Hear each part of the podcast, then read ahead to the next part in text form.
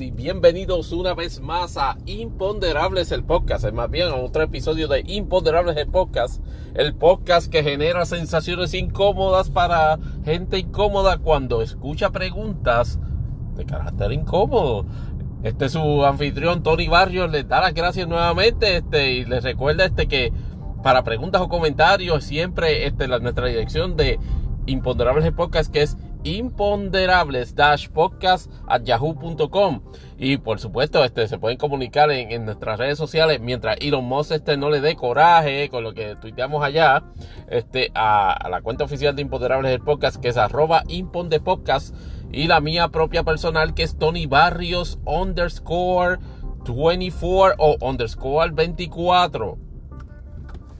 para que Guaydio este no se me moleste eh, eh, les doy las gracias este, por la relativa este, positiva acogida. Digo, yo entiendo que es extraordinaria, más bien, este, y, les agradezco de todo corazón este, este, la, buena recepción que tuvo este, el, último episodio. Este,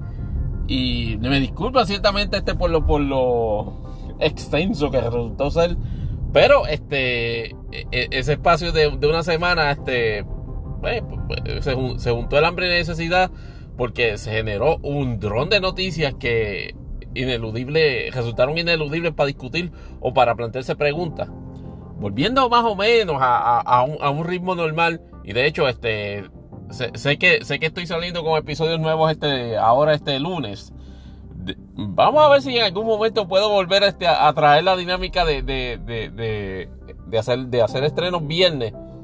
pero por el, por el momento vamos a seguir en este ciclo de lunes, lunes, lunes a ver este qué, qué pasa. A lo mejor tiro un mini este viernes para, para cuadrar precisamente ese, ese, ese esquema. En el caso de las situaciones que están ocurriendo en Estados Unidos, Puerto Rico y, y, y, en nuestro segmento imponderable, pues obviamente le damos inicio a revisar lo que está pasando pues en la guerra de Ucrania. En nuestro análisis este geopolítico de dos chavos. Este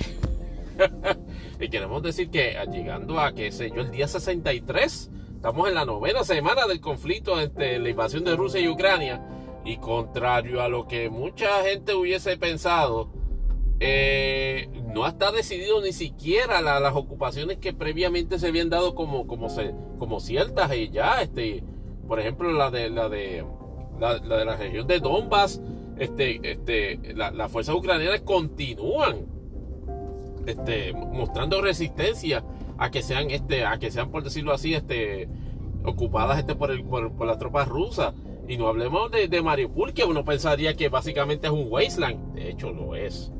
Pero aún así se continúa el conflicto militar entre, entre Rusia y Ucrania por, por, la posesión de, ese, de, de esa ciudad este de carácter portuario. Eh, devasta, eh, rompe el alma ver las fotos de lo que antes era una, una, una altamente progresista este, esta ciudad, o por lo menos pueblo, este, verlo básicamente reducido a reducido a escombros. De hecho, se estaba comenzando este a. Recuerdan, no sé si en un par de episodios atrás les había mencionado la, la, situación con respecto a, a, la evacuación que se estaba, que se estaba ordenando. Este por parte, por parte, de, por parte del, regente o el gobernador o el alcalde de, la ciudad. Aparentemente este, no se ha completado y de hecho este, enfrenta un escollo este, para, para ser finalizada. No se sabe cuánta gente, por lo menos este, este, nativos de la ciudad, este, quedan, quedan ahí en este momento, pero ciertamente se ha convertido en un campo de batalla. Eso ha proyectado, obviamente, más bien, eso ha, eso ha, ha, dejado ver de que este conflicto lamentablemente, si y, yo, yo, era un, poco escéptico a esa idea, y de hecho lo mencioné en un par de episodios atrás de que esto le quedaba y que un mes de conflicto. Aparentemente Rusia está en un punto de no retorno con respecto a eso. Y, me explico, no, no puede, la, la situación política doméstica de Putin lo obliga a sencillamente ejecutar esta operación de incursión hasta donde las últimas consecuencias lleguen eh, vaciándole todos los recursos del ejército que, entienda que sean posibles. Este, porque de lo contrario, cualquier atisbo de, fracaso en la, gestión de Rusia con respecto a esta invasión, básicamente pone a Vladimir Putin a merced de cualquier tipo de, eh, o de golpe de Estado o más bien, o, de, o de movimientos, digámoslo así, este, de, políticos, este, que, la trastienda lo quiera, lo quiera traicionar. No, sin, sin, sin contar este, por supuesto, sin dejar de contar, por supuesto, oposición legítima política, aunque obviamente Navalny, que es su, que es su opositor este, más, más fuerte o más conocido, no creo que esté en posición este de, efectivamente este, llevar a cabo algún tipo de gestión en esa dirección toda vez que esté en la cárcel. Así que veremos, así que en ese sentido este, hay, hay rumores de que efectivamente él ha dejado como tal la gestión de gobernanza del país en favor de un envolvimiento directo en la, posición de comandante este de, de toda la operación. Hay otro, obviamente eso ha quedado también enmarcado en visuales, donde la salud por primera vez, en, yo diría que en toda la historia, por lo menos moderna este, de, de Vladimir Putin, se le ha visto vulnerable físicamente en el desarrollo del, en, durante el desarrollo de este conflicto, o más bien en, su historia política. Vladimir Putin ha sido una persona que, imagínense, siempre ha procurado que su imagen de macho alfa, este, manufacturada o no, sea un elemento esencial de, su proyección de líder a nivel mundial. Y lo vimos este reunido este, con algún tipo de asesor este, en, un pietaje que yo no sé cómo fue que, fue transmitido, ¿verdad? Pero Vladimir Putin este, parece tener en medio de un episodio de, en, medio de esa reunión o esa, esa, esa conversación que está teniendo con ese funcionario, eh, parece estar teniendo un episodio de Parkinson y pues se puede ver claramente, este, lamentablemente, los efectos del mismo, este, su, forma este, casi frenética en la cual se agarra una mesa este, para, para, no, para no proyectar este, de que tiene, pues, para no dejar ver el movimiento de, de, de, sus piernas o de sus extremidades, este, que, es típico en, personas que, sufren esa, condición. Eso son señales este, negativas o, digámoslo así peligrosas fomentan este una incursión este digámoslo así este, pues, este de derrocamiento a, sus posiciones precisamente este por el por el hecho de que de que, de que está débil claro este es como hemos dicho acá en, este episodio y eso es este geopolítica 101 y que me, que me diga y, y a Nieto que mientras cuente con el, apoyo del ejército, no va a tener ningún problema. No empece a su padecimiento. Porque de gente este achacosa, corriendo con puño de hierro el gobierno, de eso sabe, por ejemplo, este, las Antillas. Saludos, Joaquín Balaguer. este, que, que, estuvo de décadas básicamente en, estado delicado de salud, esencialmente teniendo control de y dominio de tanto, tanto del espectro político como social de la República Dominicana. Así que en, ese sentido el hecho de que Putin esté enfermo no necesariamente da la, impresión que esté vulnerable a que, a que sea, a que, a que sea, digámoslo así, este, se haya medio un intento de derrocarlo. Hay que observar otras señales que hasta el momento no, se han producido.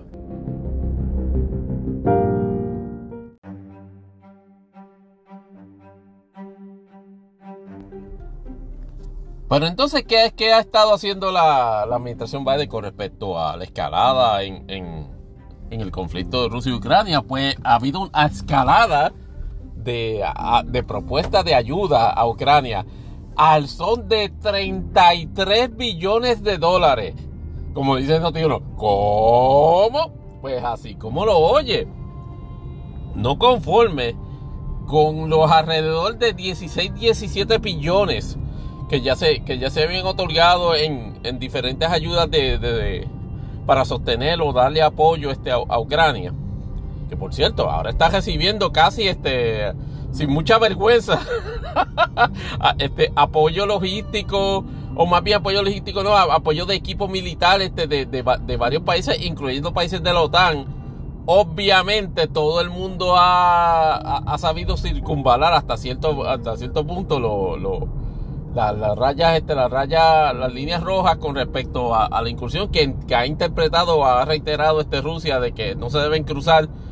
Es decir, este, nunca, no, no hay, no hay de, no hay transporte directo de los aviones, este, a, a Ucrania. Se están, por ejemplo, este, enviando piezas, a, piezas de aviones para que de alguna forma sean ensamblados allá.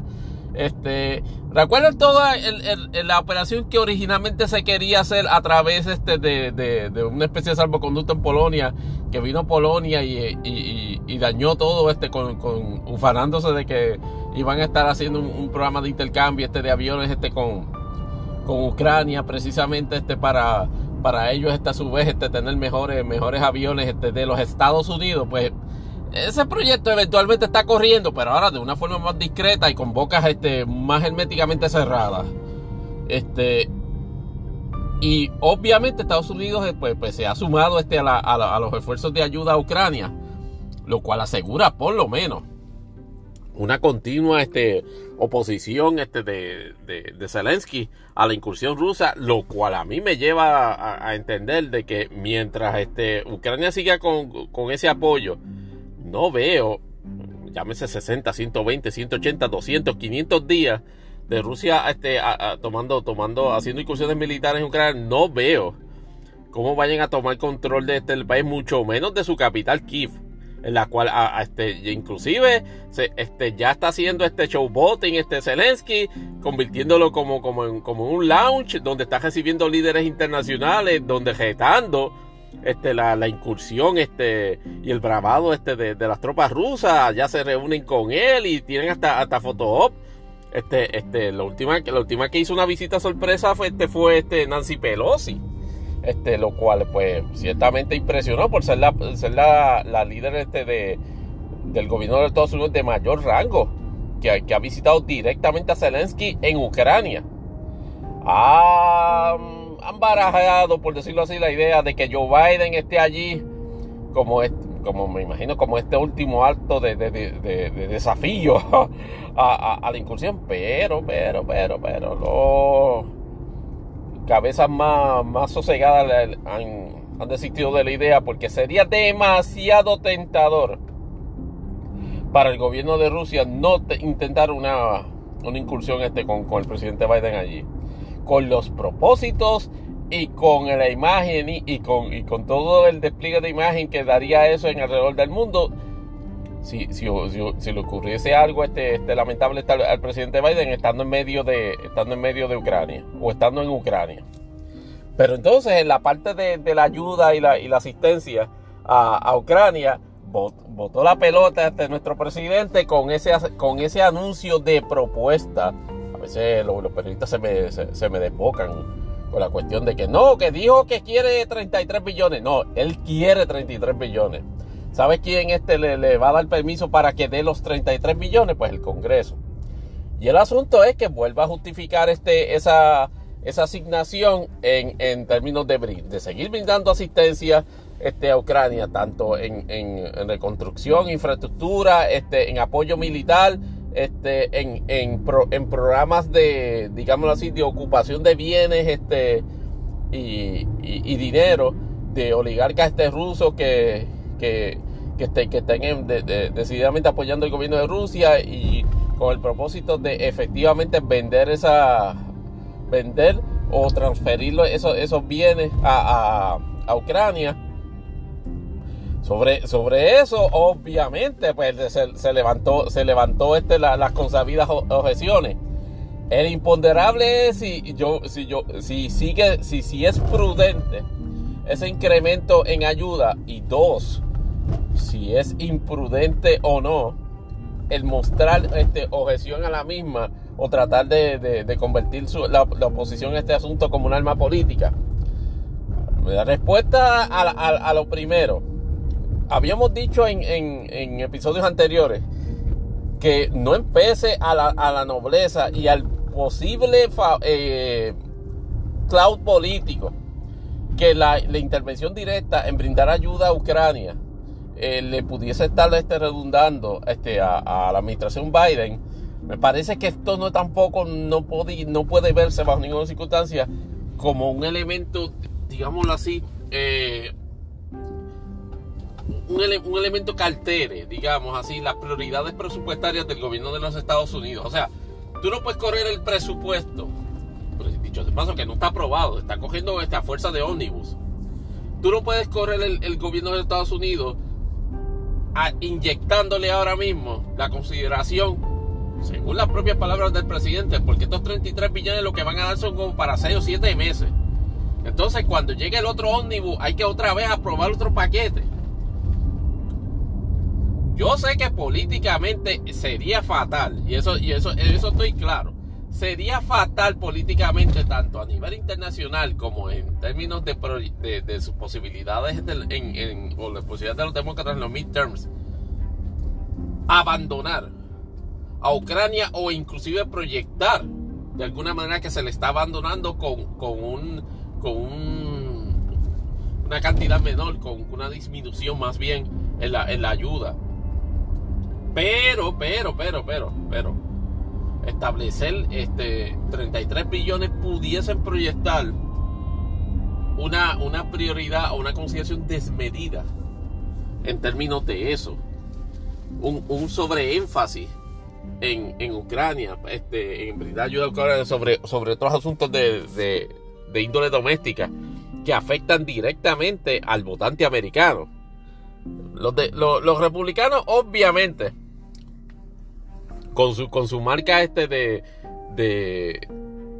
de, de, digámoslo así, de política este, demasiado conservadora o, o, de, o de política este que, que, que desconoce este recato a la hora de, de, proyectar desdén este, por, por minoría pues plantea, ha planteado este, como algunas de sus líneas de ataque sobre esto. Ah, pero, pero a, la inmigración no ayuda. Este, a, sobre ese asunto no, no brindas este, este, este apoyo presupuestario, ¿verdad que no? No, ese, e, e, ese, ese, es el tipo de oposición que lo, proyecta más bien este, en un contexto de, de, guerra cultural más que de otro, más, más, que de una posición, este, digámoslo así, este, sensata a una, a una asignación presupuestaria. Pero aquí, aquí viene eh, a la pregunta de ¿se, va, pues, ¿se puede complicar este asunto aún más? Pues claro, porque si mal no recuerdan, este el el proyecto de asignación este de, de, funding, o más bien este de, de, asignación este de fondos para, para, establecer un programa permanente para combatir el, el COVID-19, que por si no lo sabían, este, este continúa como un y el, issue número uno de salud pública a nivel mundial. No a nivel este, de Estados Unidos, a nivel mundial. Pues como issue número uno de, de, política de, política pública de salud a nivel mundial,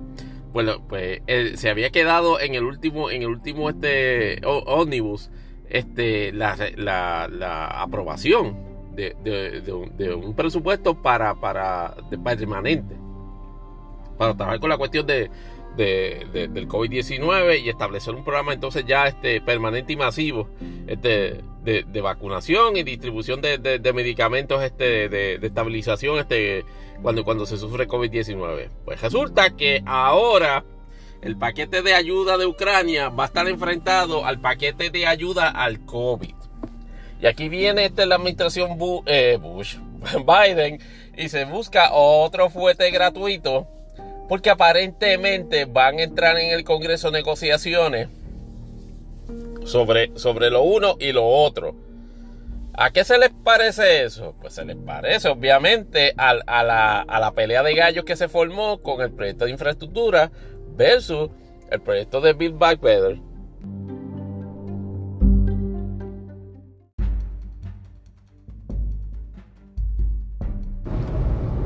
Y retomando eh, brevemente el, asunto del segmento anterior,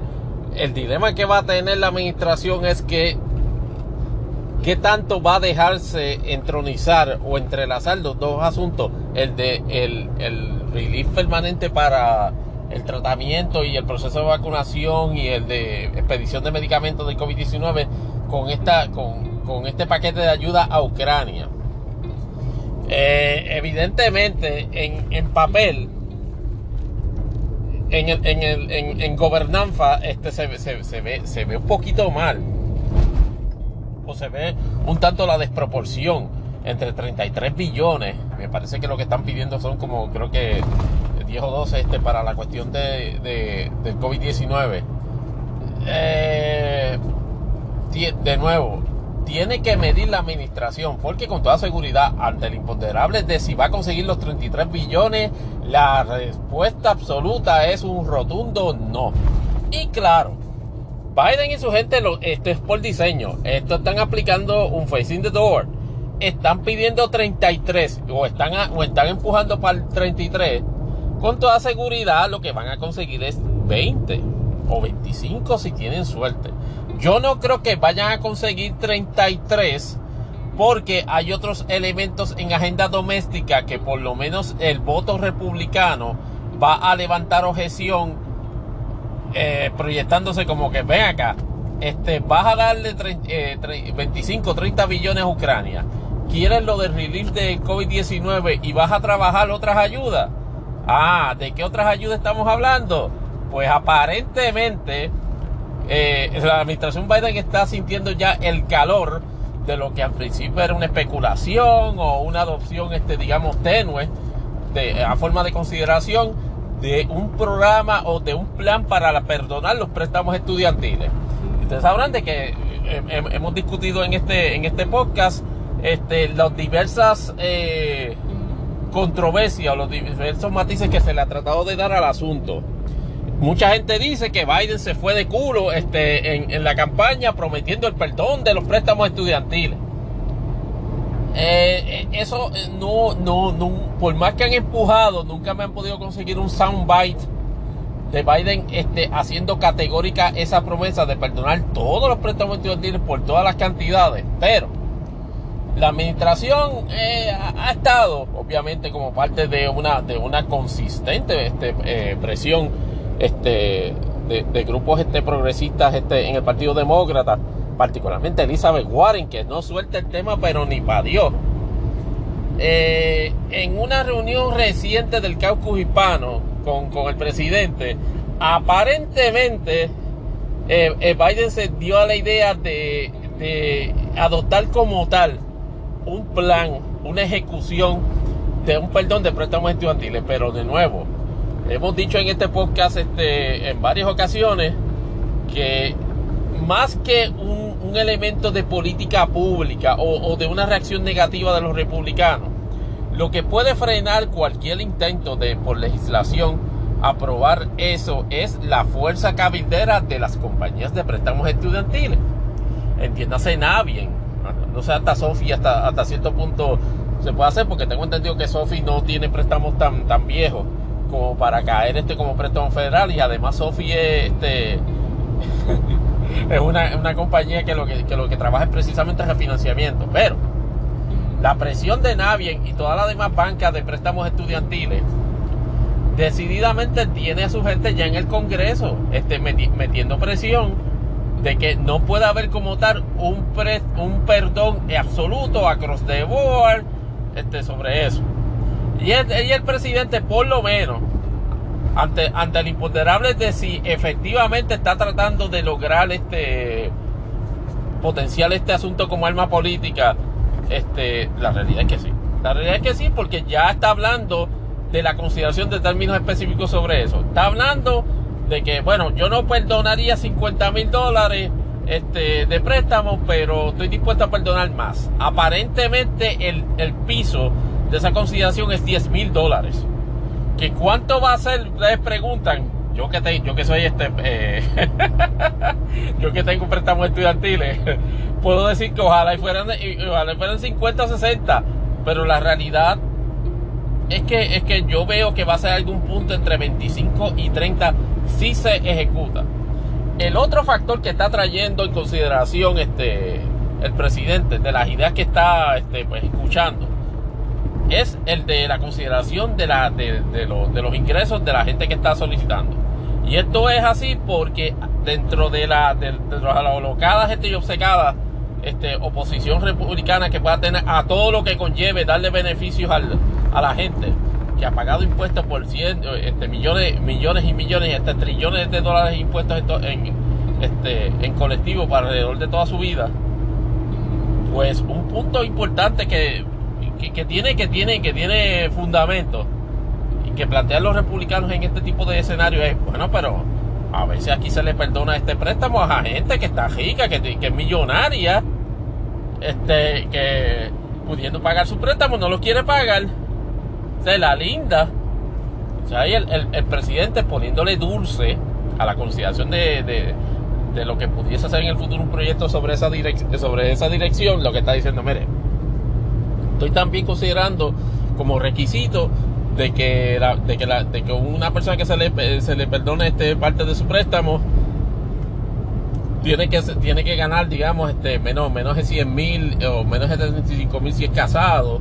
Digo, si es soltero o, menos de 150 mil si es casado y rinde conjunto en su planilla. Eso, eso, es una, eso es un requisito que me parece razonable y me parece práctico. Sin embargo, he visto una discusión de que voy a entrar un elemento este, de, de interés particular este, sobre qué se va a hacer con si, si eso va no si eso se va a considerar para todo tipo de préstamo federal porque también hay préstamos que aunque son este original federales hay también eh, préstamos de un programa federal que se llama Federal Education eh, Enhancement creo que Loan Program que son un son programas que originan este fondos federales pero que entonces este, eh, pasan o, son administrados por, por, banca este, por banca privada. Entonces es como una especie de híbrido. No sabemos qué va, qué va de, qué, se va a determinar en cuanto a eso. Es un elemento que debe ser considerado en la discusión de la legislación, pero no sabemos. Eso, eh, eso, eso también va, va a pesar en, las diferentes consideraciones que se va a hacer eso pero de que la administración Biden quiere presentar o por lo menos ejecutar algo que se asemeje a una solución antes del, voto de los midterms, usted no tenga duda de que eso se va a materializar. Por lo menos someterlo a consideración del Congreso, porque ya ustedes saben que la composición, por lo menos en el Senado, este, no sabemos cuál va a ser el planteamiento de John Manchin y Kristen Senema sobre ese issue. Y el otro issue que dio candela esta semana eh, fue el anuncio del director de Homeland Security, Alexandro Mayorkas, de la creación de, una, de un negociado de monitoreo o de gobernanza este, este, de, la desinformación. Homeland Security, según, según lo manifiesta el, eh, su secretario, eh, Alejandro Mallorca, eh, lo que lo que busca con este buro o con más bien con esta con esta con esta con este negociado es este monitorear este campañas o, movimientos de desinformación que tengan el propósito según él y según la, obviamente la administración eh, que con su desinformación estén atentando a la seguridad nacional eso pues me imagino que se refiere a, campañas que traten de estar este, alentando el, surgimiento este de, o de terrorismo doméstico o de movimientos armados este, eh, contra gobiernos, eh, fomentando eso a través de, de, ideología este, proyectada en redes sociales, todo ese asunto. Pero entonces, para ese negociado, escogió a, una persona que se llama Nina Jankovic, que aparentemente supuestamente es una, una, una, por decirlo así, una manpriola este, este demócrata, dirían los, republicanos. Una persona, este, digámoslo así, eh, una polemista demócrata de bastante influencia en círculos demócratas, aunque yo francamente no la, no la había escuchado no la había escuchado tanto, no me parece ser una, qué sé yo, Barik Salas este, o, o el o este o Susan Sanders o, o cualquiera otro de los o cualquiera otro de los de los influyentes este de, en discusión este de, de ala, eh, polemistas este demócrata. Pero Nina Benkovic este fue nombrada entonces lo que se conoce ya popularmente como sal de la desinformación eso inmediatamente ha creado este un, un, un, un desgajamiento de vestiduras en, las, en todas las áreas, en todos los renglones del Partido Republicano. Porque entienden de que el aparente récord, eh, digámoslo así, fotuterismo, fotuto, de la, de la señora Jankovic, este, perdón, este, refleja una, una, una altos niveles de parcialidad. no van a creer hacia qué ideología, este, ella muestra parcialidad. Citan, por ejemplo, este, toda una serie este, de, de, de tweets que que han sido altamente críticos de la, de la administración Trump, o sea, para el tiempo este de, la administración Trump, eh, y, instan, este, eh, aluden inclusive a un a una serie de, tweets donde ella, donde ella ha planteado de que, de que toda la campaña o todo el hecho que, que, los republicanos mantienen al día de hoy montado con relación a la, a la archifamosa laptop de Hunter Biden que eso y que había sido este falso y de que había sido un invento de Rusia, este, en eh, eh, la creación de ese issue, cuando según los republicanos, número uno, se ha probado la veracidad este de, del issue de Hunter, de Hunter Biden y también se ha este, este de, vinculado, o sea, o se ha negado este, la, la existencia del envolvimiento ruso en ese asunto. Aquí tengo que hacer una parte porque para, para dejarle un disclaimer, por lo menos en cuanto a la posición de este podcastero con relación a ese issue. El, el único issue que ha sido refutado con respecto a eso es de que la laptop existe, pero su contenido no. El hecho de la especulación que hay sobre su contenido todavía no ha sido refrendado del todo. El, el detalle particular, y, y tenemos que hacer este recuento, retomar históricamente lo que pasó, era que el contenido de ese, eh, la, lo que proyectaba el New York Post en esa, en esa primera locución, es que ese contenido de esa laptop vinculaba directamente a Joe Biden en la intervención de obtención de negocios ilícitos, o por lo menos este de, de bajo la influencia de, de, de entidades o del gobierno chino, este, y eso no era lo que al día de hoy no se ha podido probar. Eso fue lo que en su momento pues provocó este el debunking este este por por toda una serie de otros elementos noticiosos o que se negaron a darle publicación a eso o de que o el caso de Twitter, vamos ahorita después a la a, la a una dinámica interesante que se ha, que se ha dado este con relación a darle a darle a darle una eh, momentánea censura al contexto en que se presentaba. Que claro, está. A New York Post este siguió publicando el asunto de, de, la laptop de Hunter Biden sin ningún problema durante los 6 o 7, 8 días antes de las elecciones. Así que en ese contexto el issue, el issue no murió. Lo que quizás los republicanos resienten es que no explotara. No explotó porque no lo coordinaron, no, porque en términos de manipulación de información, si lo quieren poner de esa manera, no coordinaron adecuadamente. Lamentablemente la laptop les cayó ocho días, de, eh, ocho días antes. Si la, laptop le hubiese caído seis meses antes, quizás hubiesen podido eh, eh, articular una, un elemento de, de, información o desinformación o de narrativa planteando el hecho de que efectivamente había un vínculo de Joe Biden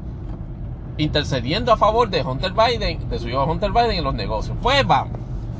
Los, los, republicanos este, tienen objeción a Yankovic porque es que es muy demócrata. Yo no sé de qué parte de, de, puesto de confianza estos, estos tipos no, entienden. Porque asesora del presidente, por ejemplo, en, el caso de Kellyanne Conway, más, más identificada con elementos con, con el gobierno republicano, pues no podía ser, pero era un puesto de confianza. Y Donald Trump tenía el perfecto derecho de nombrar a una mampriola, a un incondicional este, a ese puesto. Ah, que, que, les cae mal por el mensaje. Más allá de la cuestión del mensaje, yo no veo que los, que los, republicanos tengan mucho break de lograr este que se elimine ese esa, esa, esa oficina, ni que se ni que Mallorca no, no, vamos a decir, destituya a John Cowis este del puesto que acaba de, nombrar. Podemos entender de que eh, eh, efectivamente es una persona que parece ser, este, le gusta dar bastante fuete en su discurso contra los republicanos.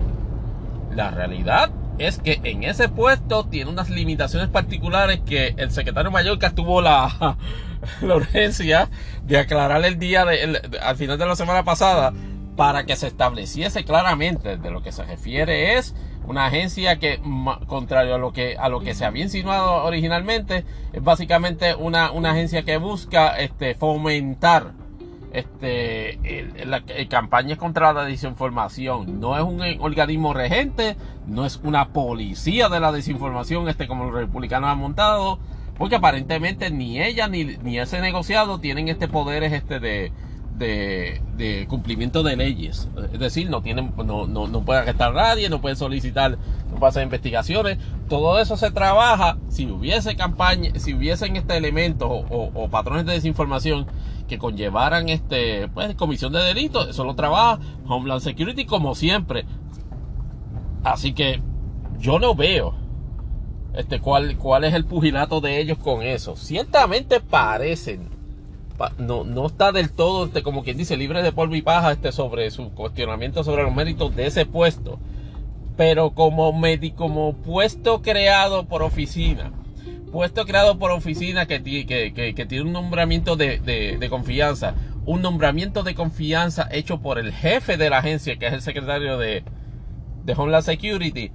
los republicanos se lo van a tener que chupar en el momento que, en el momento que tomen control del ejecutivo, si es que lo toman, pudiesen entonces este, llevar a cabo algún tipo de cambio en cuanto a eso. Porque ese es el otro detalle. Este, puede Josh Hawley y todo, y toda, y toda esa claque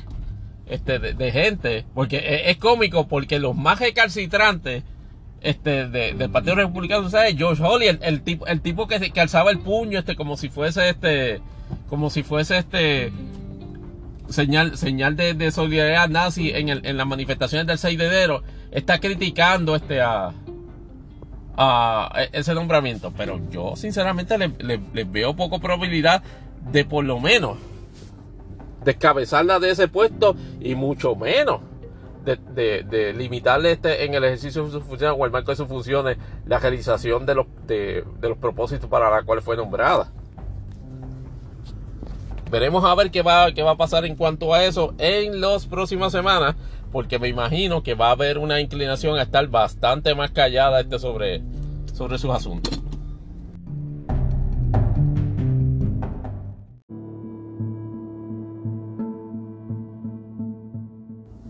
Bueno, para redondear eh, el segmento de Estados Unidos acá en este episodio de Imponderables el podcast, rapidito veremos qué está pasando en Trump World eh, en, la, última semana. Bueno, lo más, lo más apremiante que está ocurriendo en este momento es de que aparentemente ya inició el proceso de un gran jurado especial en Fulton County, Georgia, donde se va a investigar si efectivamente eh, el presidente Trump cometió delitos producto o, hay, o hay base para referir a un gran jurado regular si el presidente Trump cometió delitos en aquella famosa llamada, me parece que fue del mes de diciembre, al secretario de Estado de Georgia, donde le estaba solicitando directa y categóricamente la confección ficticia de alrededor de 11 mil o 12 mil votos con el propósito de, adelantar este, o de manipular el resultado de la elección de Georgia. Que como ustedes sabrán, este, Donald Trump perdió en Georgia. Este, y, pasó por todos los sedazos, incluyendo su, correspondiente certificación. Pues resulta que eso siempre quedó ahí y el hecho que se planteaba este, era, o más bien el, el planteamiento, era de si efectivamente este Donald Trump iba a ser procesado en algún día por lo que ante, ante el imponderable de si efectivamente cometió delito o pudo haber cometido Donald Trump delito con esa, con esa conversación telefónica, no le quepa usted la menor duda. Por lo menos en este, este, este, este podcastero, o sea, este host de este podcast, e imponderable es el podcast, piensan que la, la, contestación es el imponderable más fácil del planeta. Claro que sí. Uh, wow, aclaren. Este, sorry, I digress. Acabo de ver un, McLaren este, en, en el área por la cual estamos grabando en este episodio. Que no me sorprende, después de todo. E, e, esta es la capital de la ley 22. Anyhow, volviendo, volviendo a la temática. Ese gran jurado puede efectivamente citar testigos, puede efectivamente eh, hacer este, emitir su pina.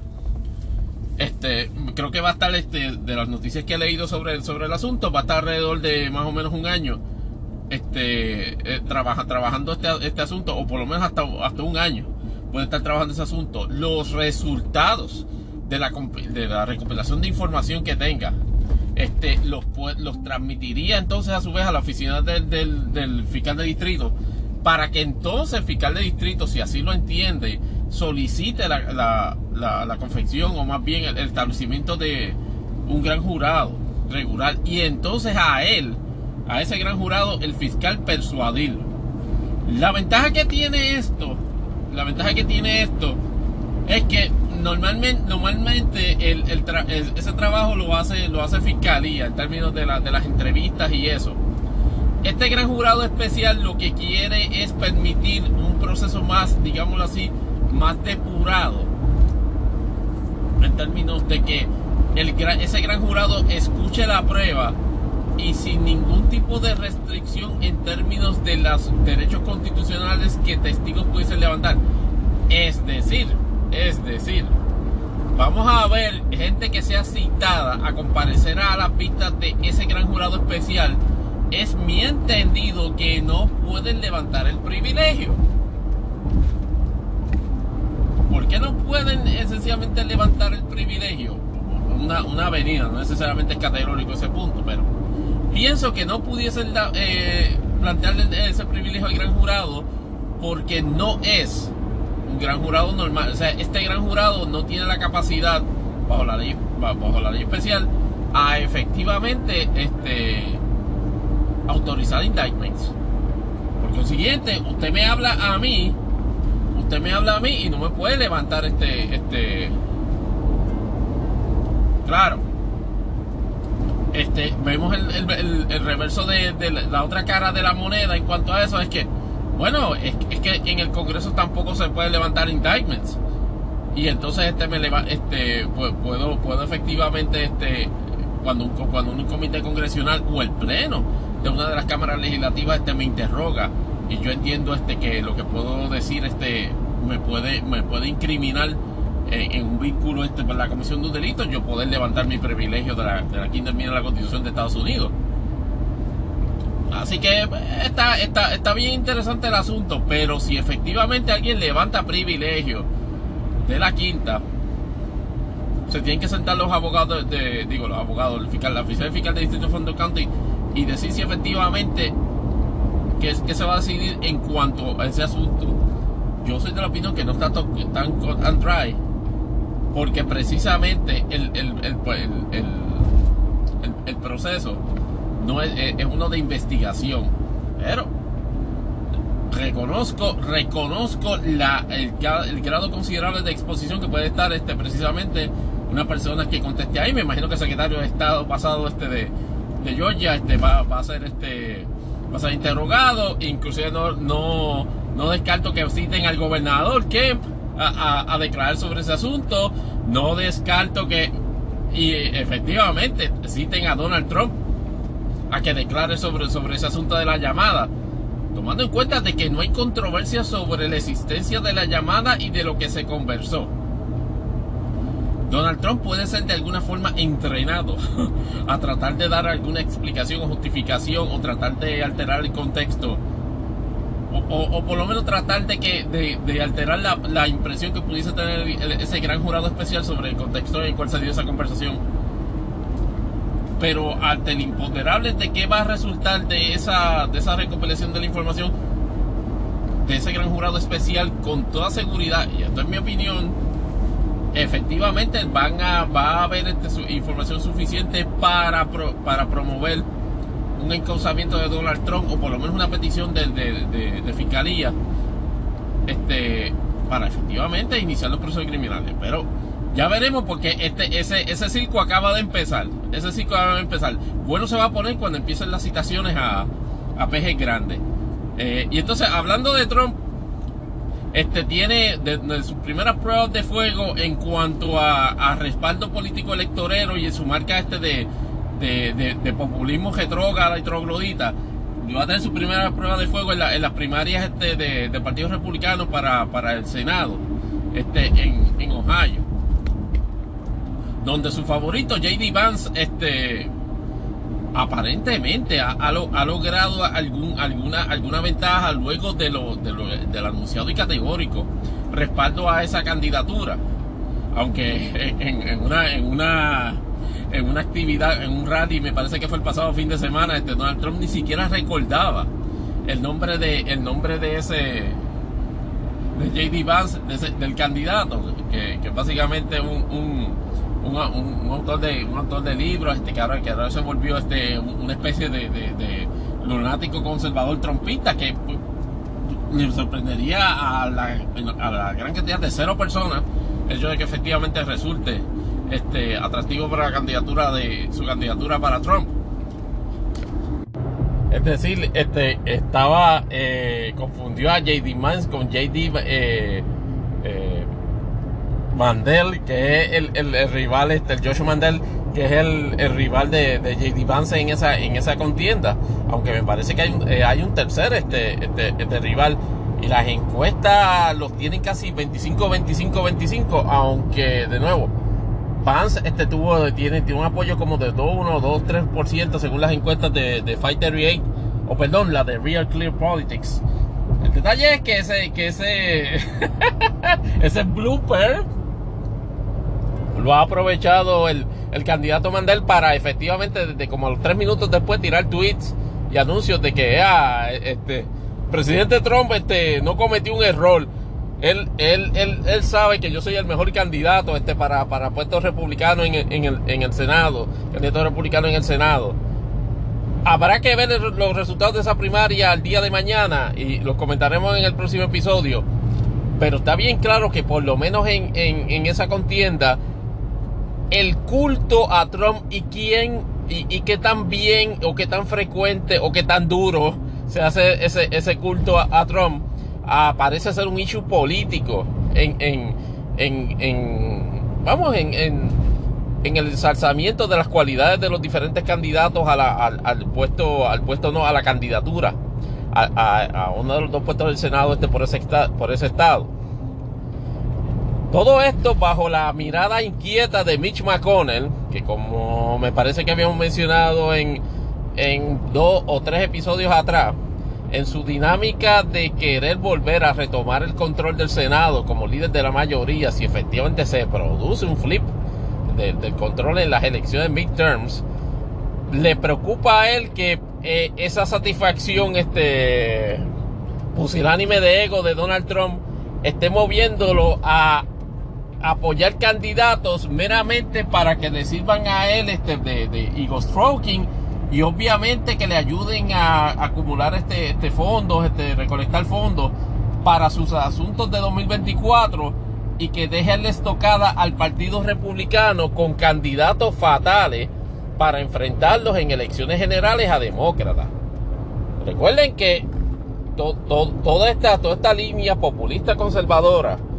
de, de, del Partido Republicano, o por lo menos de la marca trompiana, que es la marca dominante en el Partido Republicano,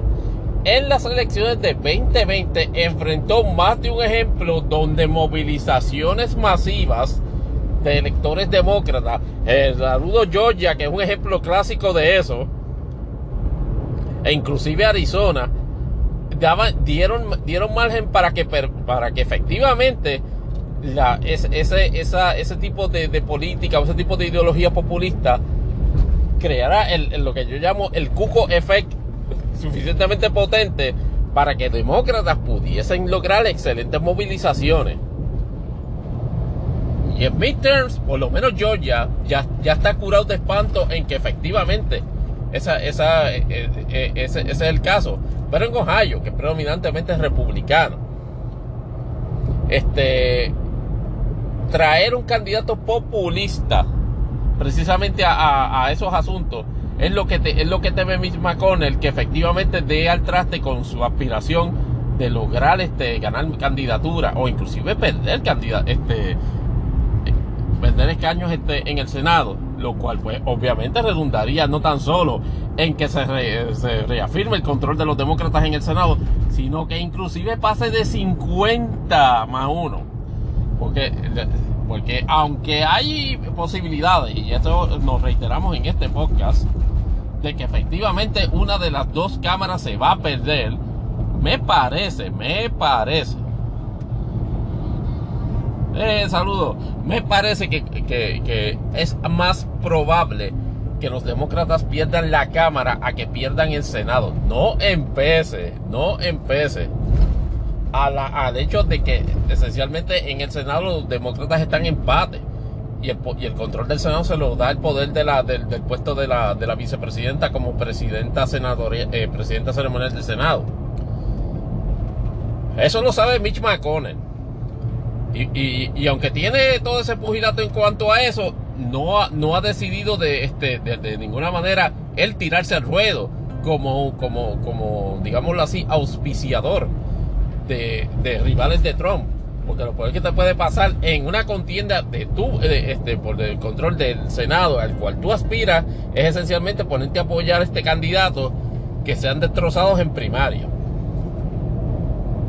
Aquí el, ruego de McConnell, de Mitch McConnell, es que esos candidatos no huyenten demasiados votos este republicanos o que no asusen demasiado a demócratas para, para levantar este, este, como yo llamo, estas revueltas este de, votación contra, contra esa cultura este, populista y efectivamente logren este, derrotar, en el caso de Ohio, a los republicanos. Veremos a ver qué pasa en, la primaria, a ver si Trump es derrotado o ciertamente pasa su primera prueba de fuego en términos de, respaldos para 2022. En el, eh, entonces, terminando con, obviamente, la, una de las secciones favoritas de este podcast, las aventuras de Ron DeSantis. pues resulta que, Disney, este, en una comunicación a todos sus inversionistas, me parece que fue la semana pasada, les dijo que efectivamente no se preocupara mucho por la por la eh, por la ley por la ley que aprobó la eliminación de su distrito especial porque eh, una cosa y, este es el error que se plantea es ese esa ley que se que se aprobó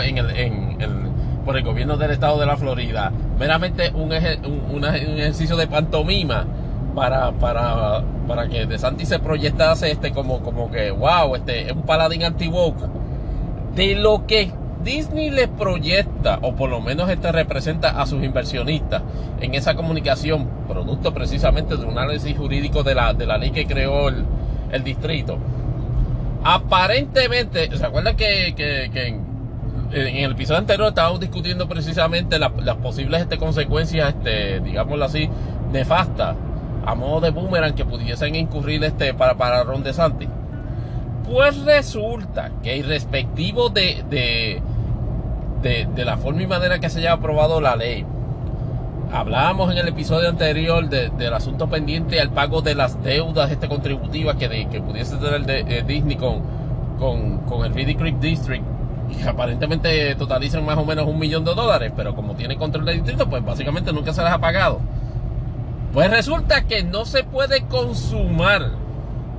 la eliminación del distrito hasta que no haya, como quien dice, cuentas claras y, este, incluyendo en el saldo de, deuda. Es decir, que todas las deudas tienen que estar saldadas para que se materialice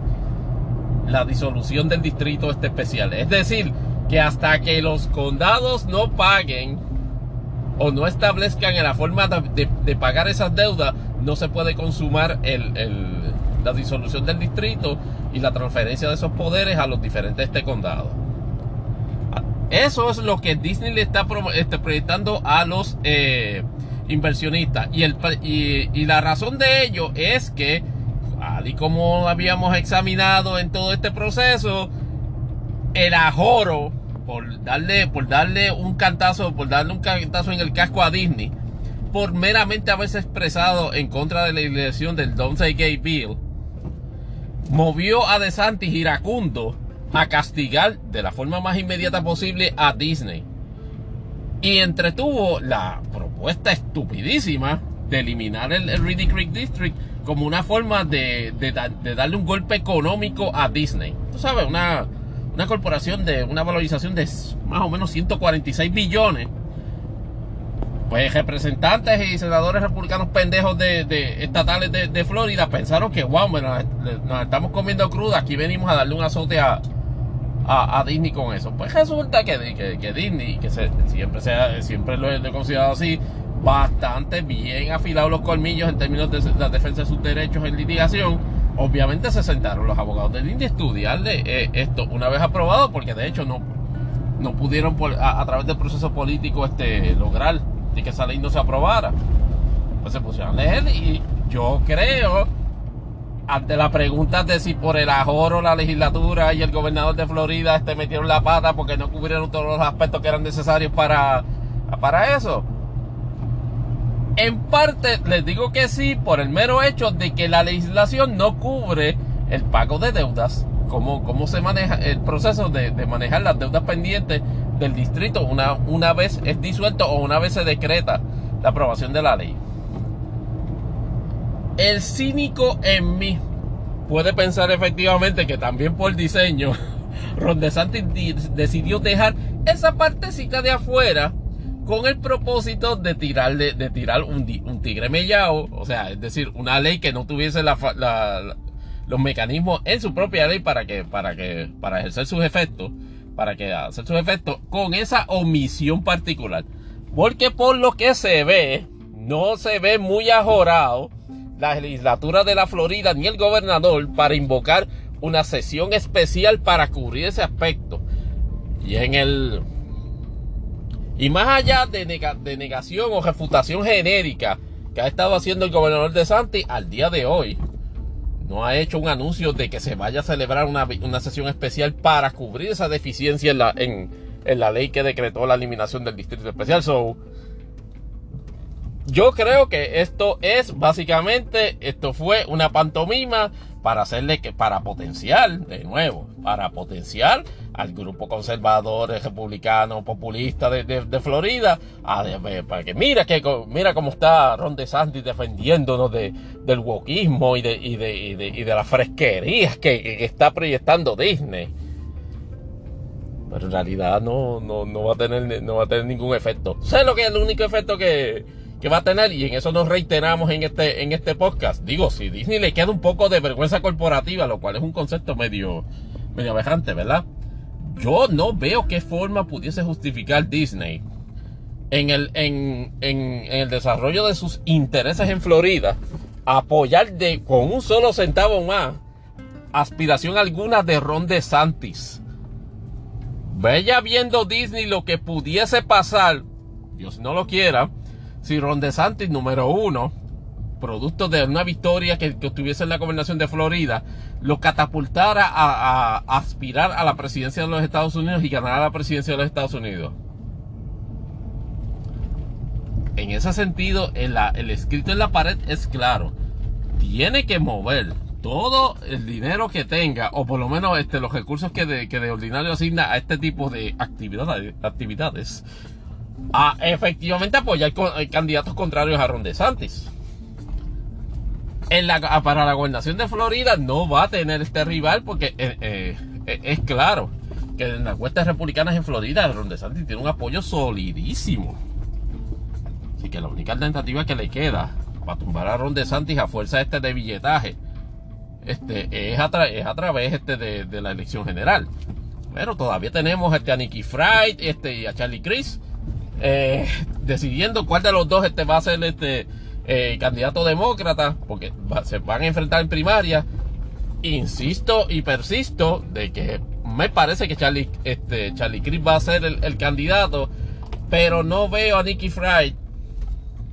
eh, la, secretaria de Agricultura del Estado, en posición, por lo menos al día de hoy, este, inclinada a ceder, el, a ceder en su carrera o, o darle entonces un apoyo a Charlie Crist como candidato demócrata a la gobernación. So, va, a ser interesante ver qué va a pasar este, en, la, próxima semana. Si efectivamente se, acaba, se acaba el periodo de, legislación para, en el estado de Florida sin que se lleve a cabo esa, esa sesión especial y que la sesión especial no se cubra, eh, pues corregir los errores este, de omisión procesal que, legislativa que hay en esa ley de la eliminación del Reedy Creek District. Ya sabemos que eso fue otro buchiplumano más, buchiplumano más de Ron DeSantis.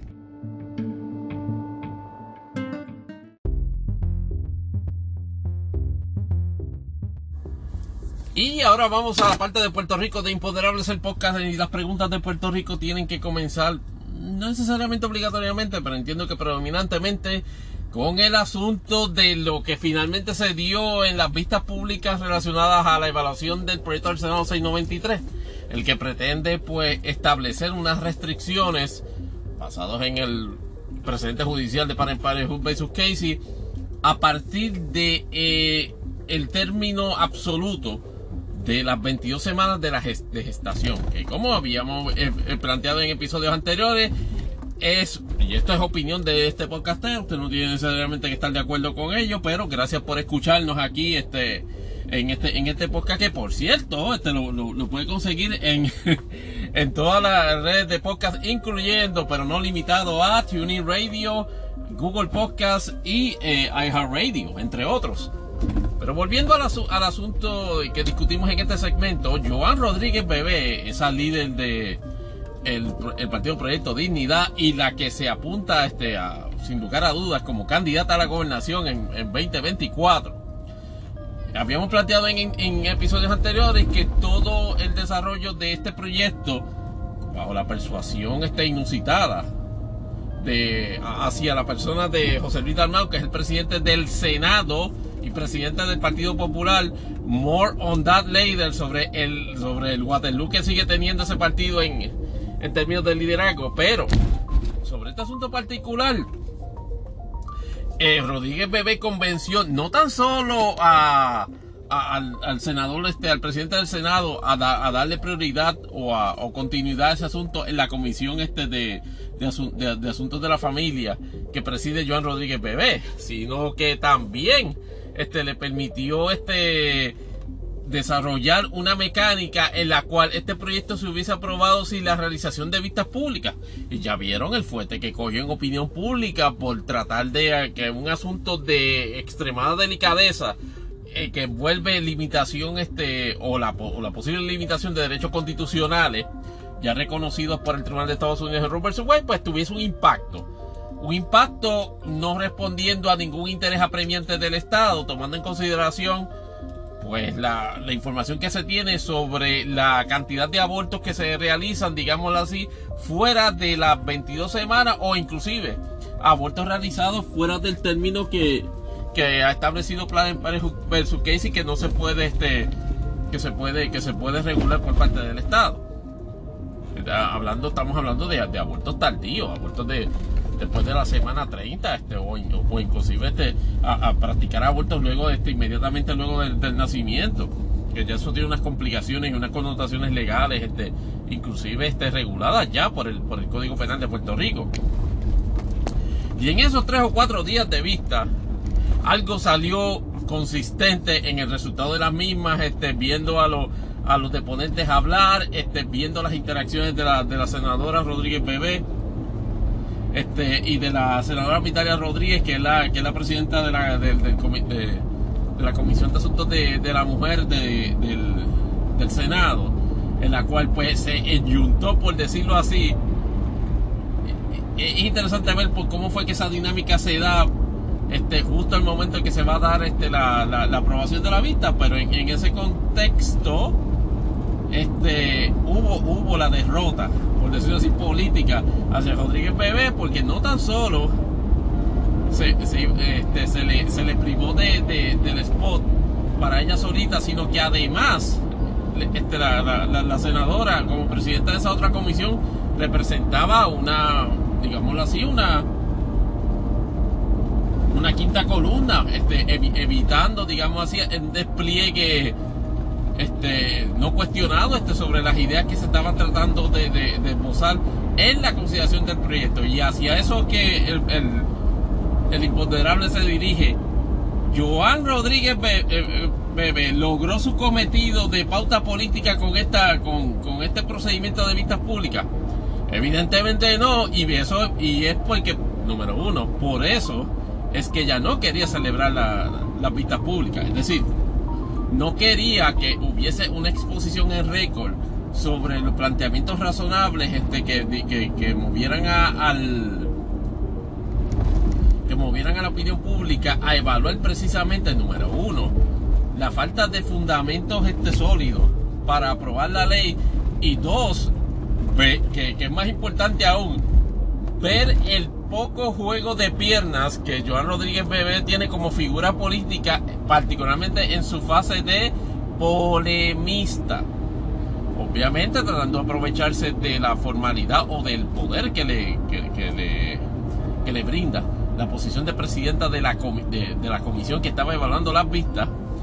pretendía hasta cierta forma y manera convertir el desfile de testigos, bien a favor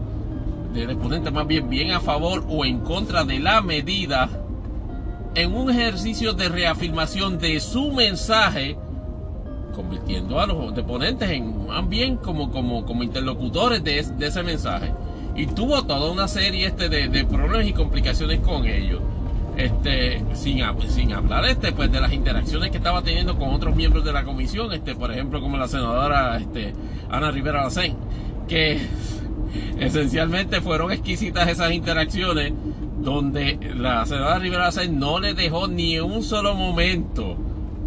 oportunidad para respirar en el contexto específico de que, de que Rodríguez Bebé todo este ejercicio de la forma que ella lo quería lograr originalmente era un ejercicio de pauta política y de que las vistas estaban reafirmando la posición de Rivera Lacén y en eso coincido yo con ella, con la, con la senadora, de que esta legislación está, tratando de resolver un problema que no existe. Y enfrenta unas complicaciones en lo sustantivo, particularmente en el, en el, en el sentido de establecer la, el límite absoluto o el carácter de evaluación absoluto matemático de que las 22 semanas eh, no, se, no se puede realizar a este aborto porque a, esa, a ese momento y solo en ese momento no antes, no después, no mediando una evaluación médica caso a caso. En ese momento es que se da la viabilidad.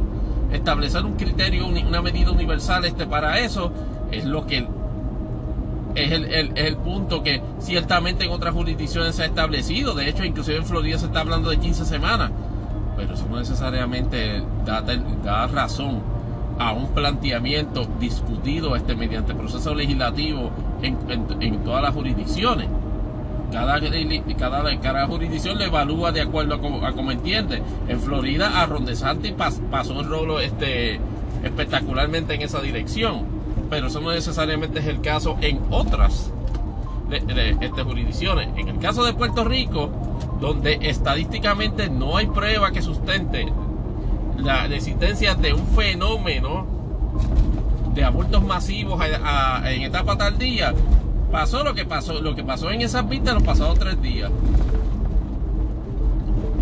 la senadora tratando de, empujar la idea de que, de que, tratando de empujar a través de los deponentes, este, preguntas dirigidas, inclusive al propio secretario de Justicia, que fue uno de los, de, los deponentes, este, el cual tuvo una interesantísima este, intercambio de impresiones, dejando claro el, el secretario el carácter, digámoslo así, dirigista de la, de la senadora en la, forma que estaba tratando de conducir este su línea de preguntas. Este no, y, e igualmente este con, con, con, las intervenciones que hacía este, la, senadora Rodríguez este con respecto a cuestionamientos que se le hacían a testigos o a deponentes que fue que parecían la medida este me parece que es el sacerdote Carlos Carlos Carlos Pérez este este, y otras personas que estaban allí este, deponiendo a favor, a favor de, la, de la medida, particularmente se tiró una pregunta interesantísima ante la, la senadora Rivera Lacer, me parece que fue,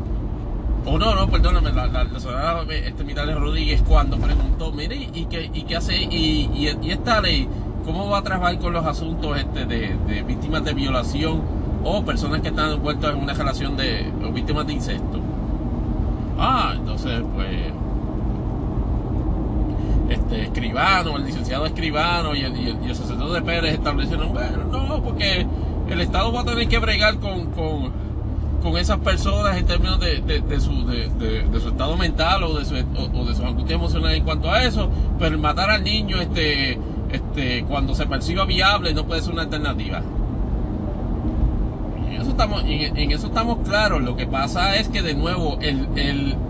el Estado de Derecho no le permite a, a, una, a, una, mujer en etapa tardía precisamente llevar a cabo una, un, un aborto por ese tipo de causas. Tiene que mediar, obviamente, evaluación médica. Esta ley lo que, lo que pretende es de, bajo este que, que, antes que luego de las 22 semanas obligatoriamente haya una autorización médica para eso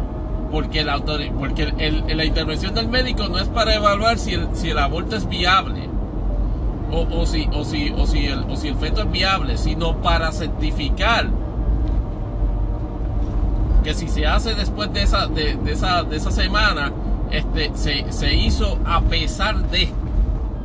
El, porque el médico no va a evaluar la, la, viabilidad. El médico lo que establece que, mira, a pesar de que tenía 22 semanas y era viable, se, realizó, se, se practicó el aborto.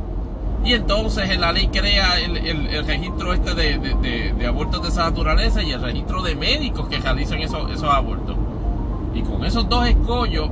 permeó con en, la gran mayoría la discusión o, la exposición de puntos de vista con, relación, al, con relación al proyecto. La senadora, de nuevo, ante la pregunta de si salió, de si salió magullada en su, en, su, en su imagen pública o en su imagen este de, de, potencial líder del país, con estas vistas, evidentemente sí. Ya, ya, ya les planteamos en la contestación que, fue, que son dos aspectos esenciales. Uno, no este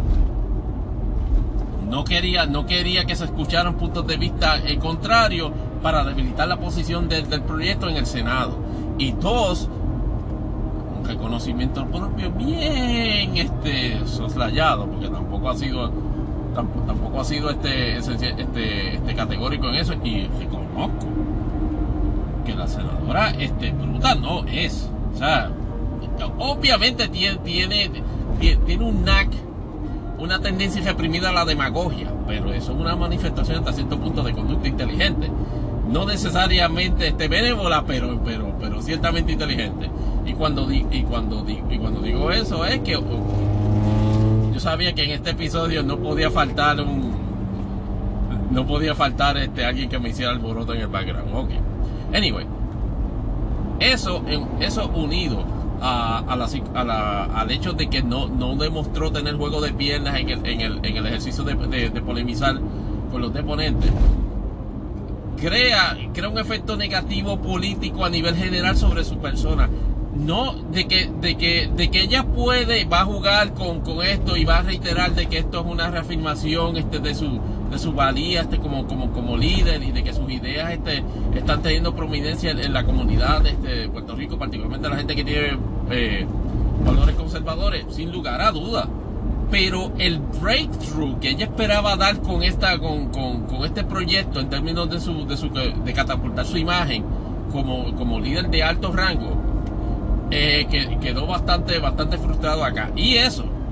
que no, que no, no, no, le, ha pasado lo peor al proyecto, que lo que entendemos es que luego de la celebración de estas vistas, el proyecto está bastante débil en términos de probabilidad de que sea aprobado inclusive en el Senado. Y evidentemente tiene que haber discusiones tanto en el PNP como en el Partido Popular de, de para precisamente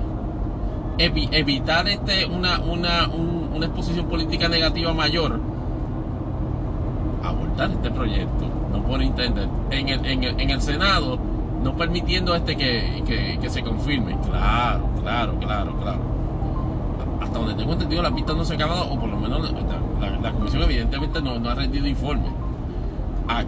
Hasta donde tenemos entendido, ella se está reuniendo en Cancún solamente con, con, el Partido Popular, pero ese, es el detalle en el PNP a veces parece haber un fraccionamiento sobre ese issue y ni hablar en el Partido Independentista y ni hablarle también en, en, Movimiento Victoria Ciudadana. Yo no creo que tenga los votos y creo que, la, que, las celebraciones de esas vistas acabaron este, ciertamente de, de, tronchar esas oportunidades o esas posibilidades de prevalecer en el Senado. Veremos a ver en, la, en las próximas semanas qué pasa con, con eso, pero la mera exposición fue negativa y hasta cierto punto debilitó el, el momentum político que ella cree que, que, parece estar adquiriendo este, en, las últimas semanas. De hecho, sobre eso vamos ahorita este, a, otro asuntito, pero es menester, como les decía, tocar el asunto de San Juan este, y, el, caso de Junior Asphalt, o de JR Asphalt, perdón. Eh, el, Miguel Romero, que, esencialmente es una de las figuras más osas este, que, que del PNP han traído para ganar la alcaldía de San Juan. Y obviamente se combinan elementos de, en este caso más de suerte que de que de sapiencia política, porque haber derrotado a Carmen Yulín, una persona que Jorge Santini me parece que en dos ocasiones intentó este derrotarla y no y no pudo, o, más bien este este derrotó a Jorge Santini y después este Leo Díaz obviamente este, que ahora está haciéndole como quien dice las vacaciones este Anamor el, el Submariner pero en, su momento tenía un potencial este grande este para ser este este alcalde de San Juan o por lo menos así se le proyectaba por, su por su dote de, articulado y ser una, persona muy, excelente polemista. Ninguno de ellos dos este sobrevivió a Carmen Yulín. Viene este Miguel este Romero que, a la postre era eh, eh, es, un senador de San Juan y, en el peor de los escenarios también se convirtió en una especie de emisario de de Elías Sánchez cuando cuando cuando fue destejado este post este verano del, 2019 y, toma y toma y y aprovecha o por lo menos es recipiente de la desdicha política de Carmen Yulín este viendo este que esencialmente eh, pues este se, se, lanzó a la, a la, a la gobernación este, en, primaria y, ciertamente perdió, pues se combinaron todos esos elementos y aunque no derrotó a Carmen Yulín, sí derrotó a, la, a su obra. Pues aparentemente desde un tiempo para un tiempo para acá, este, lo cual tampoco es raro en el, en el, en el PNP y en el PPD para récord, pues Miguel Romero parece que estaba este, asociándose este, con, con, con, con, esa empresa en la forma y manera en que estaba este cuadrando desde, mucho antes de ser alcalde la realización de trabajos este, este por contrato para, para, para el futuro, este, con efecto primero en el municipio de San Juan y después con, aspiraciones de ser contratado para trabajos en el municipio de San Juan. Cuando digo que era en beneficio del municipio de San Juan, se refiere a la realización este de, de obras que se estaban que se estaban realizando mientras él era este senador como parte de unas asignaciones este de, este, presupuestarias que aparentemente era del, del famosísimo bajilito secreto que ya no fue tan secreto y se descubrió hace unos meses atrás y que ha levantado este un montón de ronchas porque los barrilitos este esas asignaciones presupuestarias de legisladores siempre se han visto como corrupción innata. Y no van a creer que en, que en este caso precisamente ese era, ese era el detalle pero entonces surge en este, este reportaje, me parece que fue de Melissa Correa, yes, este, en, las noticias de Tele 11, donde plantea Melissa Correa que tiene, que tiene un récord, de nuevo, no es un récord infalible, pero es un récord altamente eficiente de revelar información sobre si se está investigando o no por parte del gobierno federal las actuaciones particulares de, un, de, de, políticos en actos de que se pueden constituir como malversación de fondos o, o, simple y llanamente este, corrupción. Pues resulta que Melissa Correa, en, en, más bien en, su, en, el producto que ella está también este de, de, reportera de unidad investigativa de, las noticias de Tele 11, reveló de que a Miguel Romero le tienen los ocho los federales con respecto a la, posible contratación este de, de JR Asphalt. Esa, compañía, el dueño de esa compañía, este fue uno de los que cayó en el revolú, en la detonación este del mega escándalo este, de Oscar Santa María. Este, el cual, pues como sabemos, pues ha tenido y sigue produciendo eh, procesamientos criminales este, contra, contra alcaldes de ambos partidos relacionados al mal manejo este de, de, fondos públicos estatales y federales, incluyendo pues precisamente al competidor principal de Santa María en esa carrera de quién tira más gente al medio a través de conexiones alámbricas telefónicas o de cualquier otro tipo de comunicación, que es el, el, el, el, el famoso ya, este, o el infame más bien, este, ex alcalde de Cataño, Félix Elcano Delgado. Y entonces, este, aparentemente, desde la, investigación de Melissa Correa, da a entender de que la investigación federal lo que establece es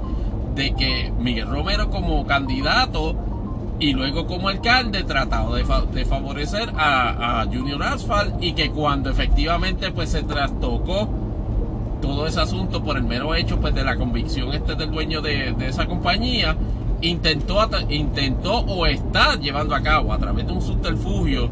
de una, de una, de una compañía, este, de un alter ego, este, que a esa compañía Junior Alpha se le, se le esté pagando por la realización de trabajos este, de, de asfaltado en las carreteras. Y entonces este, vino pues las consabidas negaciones sobre ese asunto, no, que era que, que bueno, sí, Junior, este, no, nosotros nunca hemos tenido contrato, este, este, con Junior Asphalt acá en el municipio y eso, y eso transicionaba. Bueno, sí, este, ellos participaron en la subasta. Bueno, sí, se la adjudicamos, pero no, no se la dimos por la cuestión de que no habían cumplido este, con, con el requisito de que no se puede estar este, envuelto en, caso de corrupción. Y bueno, nunca, bueno, sí, antes esta, habíamos dicho que no tenían nada que ver, pero sí, este, este, sí, cuando yo era senador, este, este, se, se hicieron unas asignaciones por unos trabajos y entonces ha, elevado el, consistente variante en el, en el cuento, en la narrativa sobre si eso sobre si eso es cierto o no. Le ha dado, lejos de, lejos de despejar dudas o lejos de levantar sombras sobre el trabajo de, de, Melissa Correa, el, el, imponderable de si, de si Miguel Romero este, está en, en aguas calientes esa parece ser no tan solo la percepción general en el público, sino parece ser la misma percepción en el PNP. Porque la mera mención de este, de, de este caso y de, y de los asuntos que están envueltos, inclusive hay, hay reportajes en donde se de consta la comparecencia de abogados que, mira, son figuras de la de, de, de, roster de analistas políticos en emisoras de radio. Saludos Ramón Rosario, saludos Iván García, y saludos, Carlos Díaz Olivo. Y estoy por confirmar si efectivamente Luis Pavón Roque está envuelto en esa situación.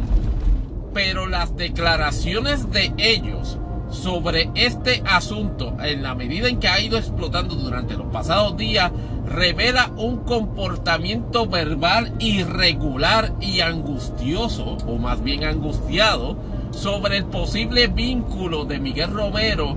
con actividades ilegales relacionadas a esas transacciones. Que, ellos sepan sobre ese asunto, no, no se sabe, porque dicho sea de paso. Y una, de,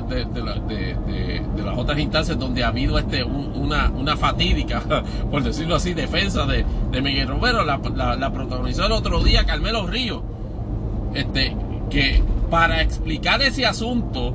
de por qué una compañía de asfaltado tenía sobrante de asfalto y tenía la capacidad de, e, de ese sobrante de asfalto poderlo distribuir adecuadamente casualmente en un eh, sector de eh, socioeconómico alto de San Juan. Por gestión particular del senador Romero ya este, encaminado como alcalde de candidato alcalde de, de San Juan que se le ocurre decir de que, eh, esa, de que eso fue una, una manifestación este, espontánea del, de la de la de, de la compañía tomando en consideración de que, de que, de que Miguel Romero tenía más oportunidad de prevalecer como, como, como alcalde en, en las elecciones de 2020 semejante estupidez yo nunca había escuchado como una forma de defensa. Y que conste, esa defensa, tal y como le dijo Alexandro, Alejandro García Padilla, more on him eh, more on him later, que esto también se puso este interesante e, este asunto. Es una admisión. no necesariamente de Miguel Romero, porque Miguel Romero no es el que hace el quote, pero es una admisión de que, de que en el, en, en el think tank, en el proceso de pensamiento, de manejo de crisis del PNP, se les ha ocurrido la estúpida idea de plantear de que es, de que salva,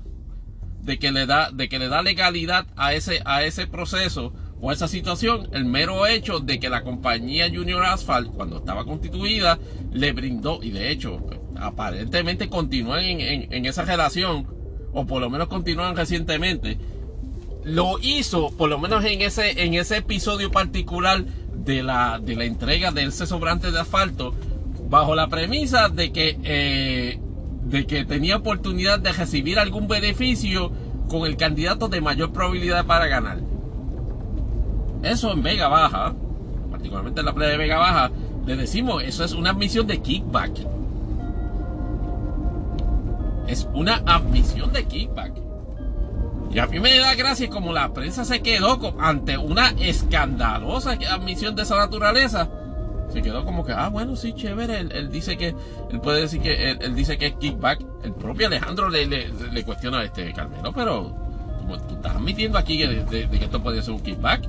Y me parece que la discusión quedó como que hay. Entonces la prensa no, no confronta a Miguel con precisamente, oiga, ¿usted, cree que fue precisamente por kickback?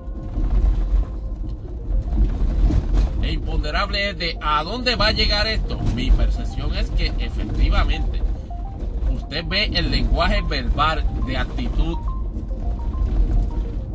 tanto del PNP como del bloque de fotutos este PNP en redes sociales que han estado de maravilla en la histeria reaccionando a, la, a, esa, a esa situación y ante la posibilidad de que haya un vínculo que provoque este procesamientos criminales contra Miguel Romero, eso te da a entender de que algo hay. Ah, que no se ha adjudicado a través de un proceso este, formalmente establecido por el, por, por el FBI y por fiscalía. No, pero a eso habrá que darle tiempo si efectivamente se materializa. Yo confío, y cuando digo confío, no más bien este, le, doy el beneficio de la más bien de la exactitud en la información a mediando el precedente, claro está, de, de Melissa Correa, vis a vis la negación inconsistente y torpe tanto de Miguel Romero como de todos sus secuaces, acólidos, alcahuetes que tiene en, en, opinión pública, lo cual es una actitud este, normal este, para, este, como forma de defensa de crisis. Aquí el detalle es que el PNP sobre esta crisis particular se ha, eh, defendido fatal,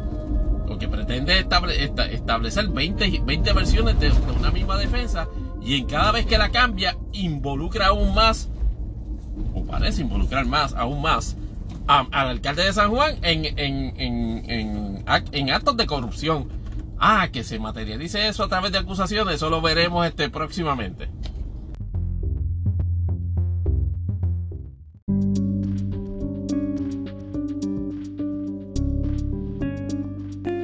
Cerrando el tema de Puerto Rico y tirándonos unos quick shots este de política de Puerto Rico a, modo de imponderable, eh, ¿cómo, el imponderable de cómo va la lucha fratricida este de del PPD este, en, los últimos, en la última semana,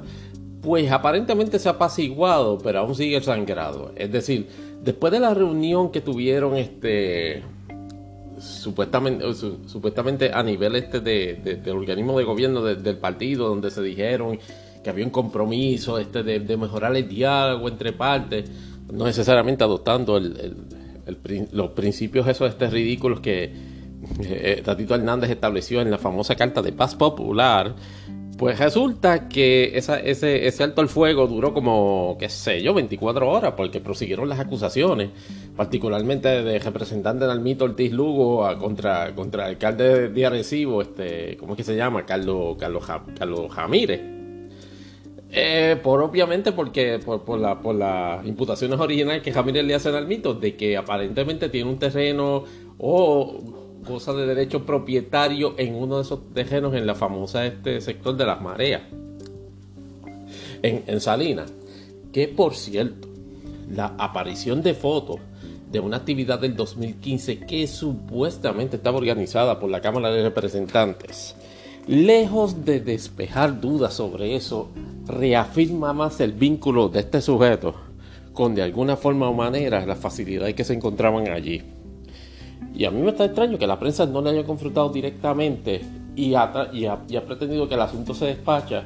porque el mero hecho de que fue una actividad que realizó eh, supuestamente o la Cámara de Representantes o la Comisión o el propio representante de su carácter oficial. La percepción persiste, vaya la redundancia, y queda confirmada hasta cierto punto con el envolvimiento de Nalmito, tanto de Guayama, por cierto, el distrito de Guayama, que no es de Salinas, en su envolvimiento en esa, en esa comunidad, o más bien en esa comunidad clandestina. Este, obviamente hay gente en el Partido Popular que persiste en que eso es un señalamiento que debe, que debe sostenerse y el cual debe contestar. Y sobre eso le jadicó, le querellas al, al, alcalde de Arecibo. Por otro lado, resucitó este Charlie Delgado Altieri, este, luego, de, luego de una escocotada literal y figurativa en las elecciones de, de, 2020 y ha dejado entrever de forma indirecta y a veces hasta medio este on the nose, como la aparición de unos carteles extraños donde solicitan la aparición, el regreso del caballero de la política, pues este se ha querido este eh, pintar, si se le quiere llamar de esa manera, como, como una opción este de triunfo para el PPD o un candidato de consenso en las elecciones de 2024. Todo eso unido a, obviamente, el papelón y, y, este político que ha tenido el presidente del Senado, José Luis Dalmao, en el sentido de que, de que todo su envolvimiento en el PS del 693, del proyecto de regulación de la muerte, que por cierto ahora le está cogiendo le, está sacando el cuerpo porque no ha comparecido ni un solo día a las vistas, a pesar de ser el coautor de las mismas. Pues culminó, o por lo menos volvió a hacer este Mella, o volvió a dar muestras de, de putrefacción en una segunda reunión que se les ocurre hacer para atender toda la serie de querellas y bochinches que se estaban planteando, incluyendo pues este, denuncias del propio Tatito Hernández, me parece contra el alcalde de Arecibo por imputaciones también que le, que le hizo en, entrevistas de radio, este, relacionadas al hecho de que Tatito este, no componía nada en el PPD y que de, y que, y que lo que había que sacar eh, había que hacer era sacarlo. Fíjate, copiándose el mensaje a, a Carlitos López. Podo online. Ese organismo, me parece que el pasado fin de semana evaluó esa, todas esas querellas y las desestimó. De hecho, este, en cuanto a las querellas que estaban presentando Nalmito contra su contrincante en Arecibo, este, no sé si es Kia Santiago o Kia Acevedo, por lo menos sé que Hyundai no es. La cosa es que eh, eh, esa, esa, querella también, ella hacía imputaciones este, eh, similares a las que hacía el alcalde de Arecibo PPD relacionadas al movimiento de, de Nalmito en, en ese sector de la marea y el sector Jobo todo eso se cayó, es decir, este, no, no, se dio paso a las querellas ni siquiera a la descalificación de ella como candidata y se le va a permitir correr en la primaria. Este, o por lo menos en la elección especial, déjeme corregir, este, relacionada al, a, la, alcaldía de, Guayama, que con toda seguridad me parece que va a ganar Nalmido. Porque de lo que estoy viendo así por encimita ha, ha cultivado bastante bien, o así parece ser, sus relaciones este, y su elemento de local politics allá en Guayama. Y no parece ser, no parece ser que el noticiero de Guayama, y esto lo digo obviamente en, broma, lo que me refiero es que en, política local de Guayama no parece ser mucha mella su escándalo en el, en el asunto de Salinas. O sea que va a mediar, a menos que medie un gesto o que se le metan los federales a la casa, yo dudo mucho que esto vaya a crear algún problema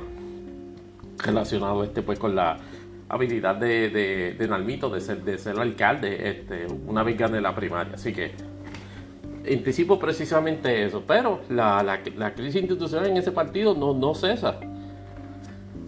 El detalle de todos los casos de corrupción que está enfrentando, y básicamente están en un, en un drag race con el PNP sobre cuántos alcaldes este, este, salen procesados de uno o del otro lado no le permite, bajo ninguna circunstancia al PPD articular un aparato de oposición adecuada. Y ciertamente le da toda la gasolina del mundo, o por lo menos todo el ánimo, a que a Pedro Pierluisi en su espectacular mediocre gestión como, como, gobernador, evaluar dos cosas. Número uno, de que no tiene, de que, de que, de que hay posibilidad limitada a que sea, por decirlo así, derrotar una segunda en, en, en 2024 e inclusive considerar como su único enemigo político a Jennifer González, que dicho sea de paso, ha estado haciendo las peripecias también esta semana, mostrando elementos de cotidianidad típico, este... típico, típico, típico gente de, la subcultura de, de o de, o de, o de, o de, o de, o de cacos al margen de la ley, porque lo último que hizo, usted no va a creer, esto fue ahora reciente esta semana, salió un video de ella con su, con su, con su, con su prometido en matrimonio, corriendo Canam por alguna carretera, me parece que es la número 2 allí en Camuy, o por, o por la parte del expreso 22 la salida de, de Camuy, a, velocidad que no, me, no, no medimos, obviamente no se puede establecer qué velocidad es, pero parece ser bastante rápido. Eso en adición al hecho de que si mal no recuerdo, esos vehículos de motor no están autorizados para circular por carreteras o autopistas de Puerto Rico, porque son vehículos tipo todoterreno. Que una funcionaria federal, y de nuevo, ella tiene todo el derecho a, gozar en la cotidianidad, en el contexto de su vida privada, y particularmente si con su novio, con esa parte no hay problema. El problema es cuando ese tipo de actividades proyecta un elemento quizás de falta de, respeto o de desconocimiento de la ley y eso, esto, eh, eso, eso proyecta un poco feito para el puesto de comisionado residente. Y eso entonces me da, me da la impresión de que por ese tipo de manifestaciones que tú, tú puedes concluir de que efectivamente Jennifer está aspirando a la, a, la, a la gobernación. Porque en Washington nadie va a ver eso con buenos ojos.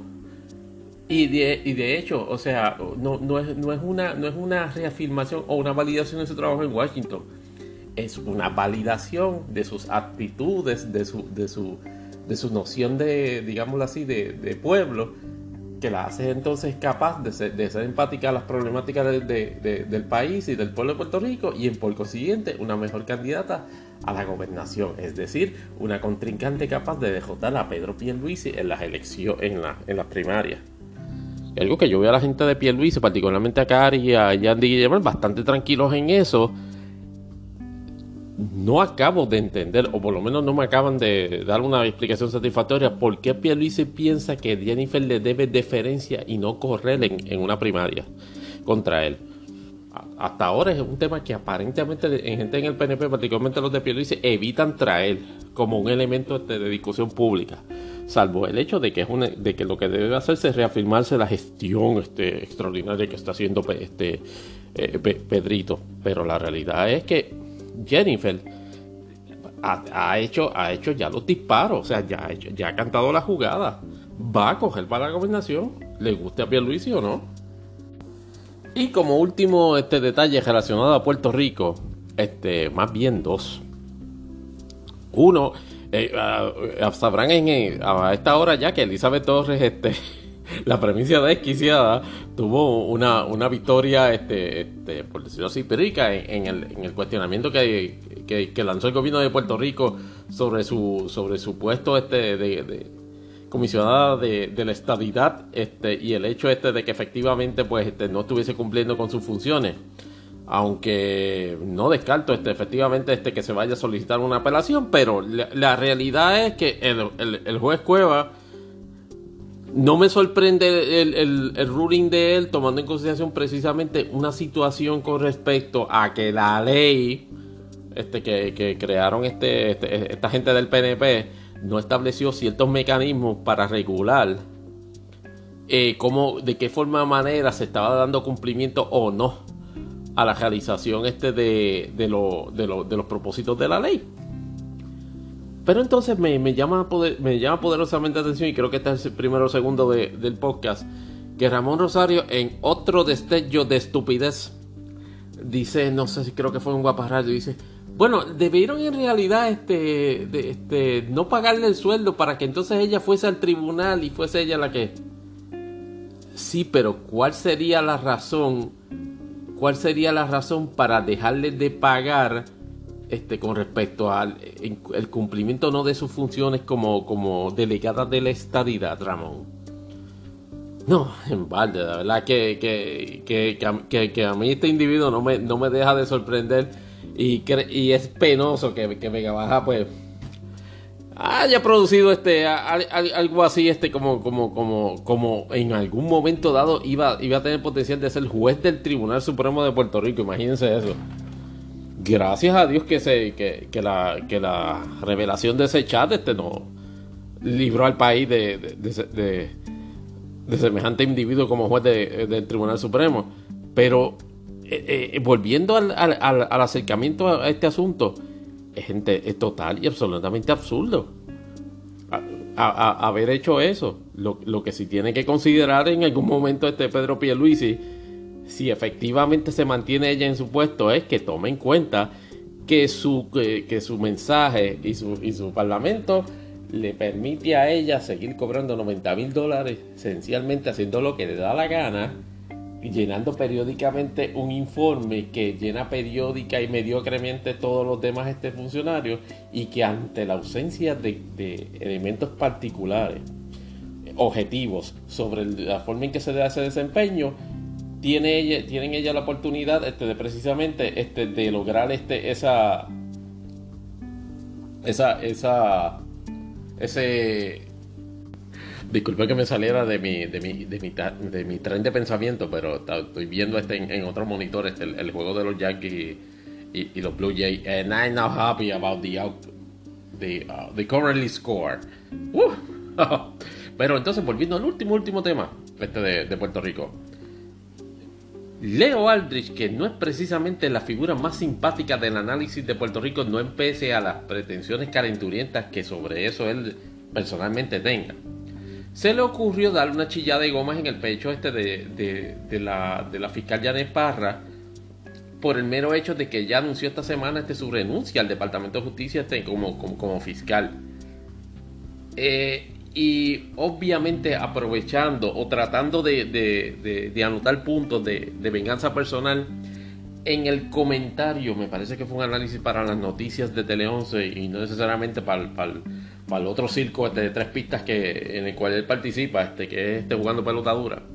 hizo un análisis este, de, de la forma y manera en que se había dado ese, esa renuncia. ¿Saben qué? Pues, pues, pues ¿sabe qué? introdujo elementos personalistas y una crítica me parece que, aparte de insolente, gratuitamente insolente hacia la fiscal. Y todo tiene un origen este, en un asunto particular. ¿Se acuerdan ustedes en 2018 el, incidente donde lamentablemente murió un abogado este, que aparentemente se lanzó o lo lanzaron este, por el balcón de un condominio en Miramar? Este, ¿Recuerdan este, toda, pues, toda la investigación sobre ese asunto que hasta donde yo tengo entendido no ha sido esclarecido? Carlos Coto Cartagena se llamaba esa persona. Pues recordarán que Leo Aldrich, por alguna razón que no ha estado este, establecida claramente,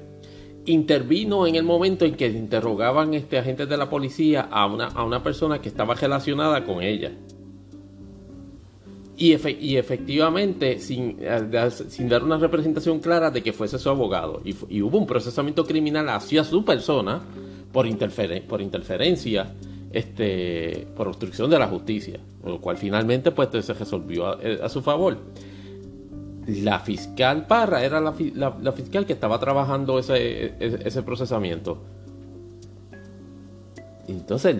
Leo aprovecha eso. Y puedo entender que, la, animosidad que tenga, pero a Leo Aldrich parece de olvidársele. No sé si por estupidez o por inmadurez o una combinación muy deliciosa de ambos. De que él es figura pública en el contexto número uno de, ser un analista que respectivamente si es meritorio o no, yo entiendo personalmente y este podcast lo, lo reitera, de que es inmeritorio, es un tipo bland en análisis. Sí, Leo, lo dije. Este, y, en, y en ese contexto, y en ese contexto, no empecé a ello, es una figura pública de influencia. Hacer ese, esa, esa serie de comentarios que hizo en esa grabación y la subsecuente este, intercambio de tweets en los cuales por lo menos este, la, fiscal lo puso en su sitio, me, pareció no tan solo un mal look,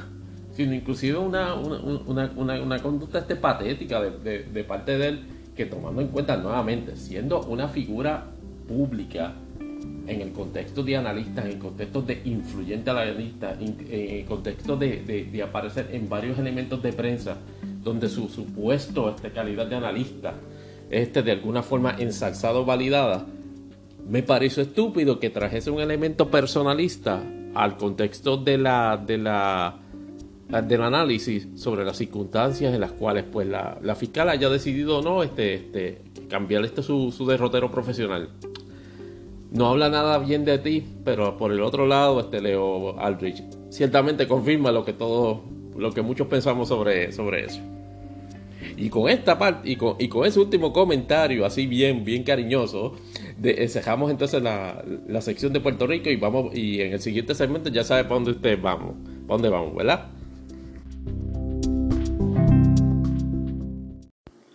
Ahora vamos para el segmento de Imponderables y yo entiendo que lo primero que debemos tocar es precisamente el estreno esta semana de por fin de Doctor Strange in the Multiverse of Madness, eh, eh, la película este que continúa, me parece que en la fase 4 del Marvel Cinematic Universe, este que obviamente pues está, está, está, producida por Marvel Studios este y está dirigida por Sam Raimi que lo conocemos en Marvel este o los fans de, de películas de MCU pues básicamente desde, desde trabajos no de MCU este obviamente Evil Dead Army Army of Darkness más bien este, y obviamente la primera saga, la primera trilogía de Spider-Man, con, con, con, Tobey, Maguire este, como, como protagonista. Eh, lo me llama la poderosamente la atención y este es el, tercero de, del podcast. La película estrena el viernes y estamos aquí el lunes y todavía no han salido scores de Rotten Tomatoes. Hmm me llama, o sea, e, es, extraño eso. No sé si, si, si podamos este, tener en, en, breve alguna evaluación de esta película en otro, en otro tipo de, de, métrica. No, no, no parece, no parece haber ningún este métrica particular en, en, en cuanto a eso. Y reitero, eh, me, me sorprende porque en, en otras películas, inclusive Batman, este, ya había salido este el, el,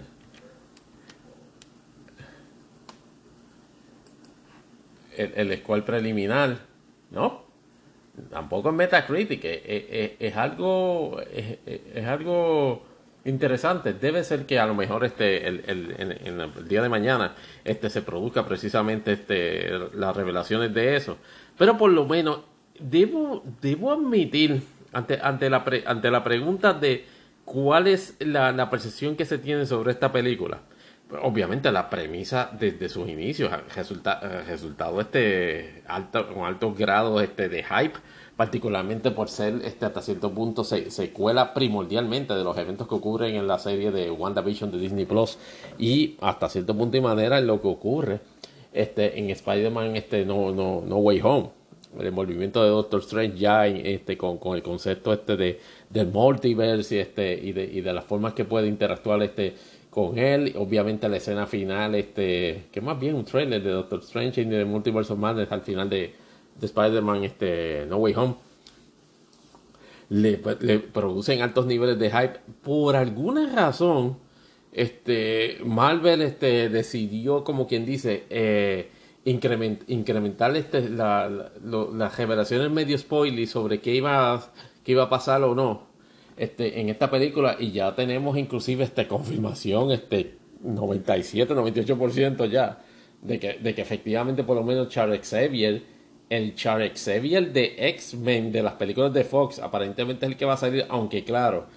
lo que, lo que se nota es que la, los aesthetics de él van a ser más similares a lo que sale en, los cómics, porque su silla de ruedas en, realidad va a ser un hover eh, war. Este, ya hemos visto también escenas donde está peleando este Doctor Strange con, con Shumagora, eh, digo, este, con Gargantos, porque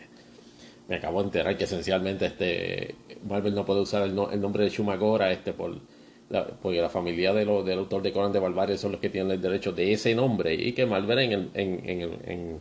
en, los productos de cómics sí lo puede usar, más no lo puede usar necesariamente en el de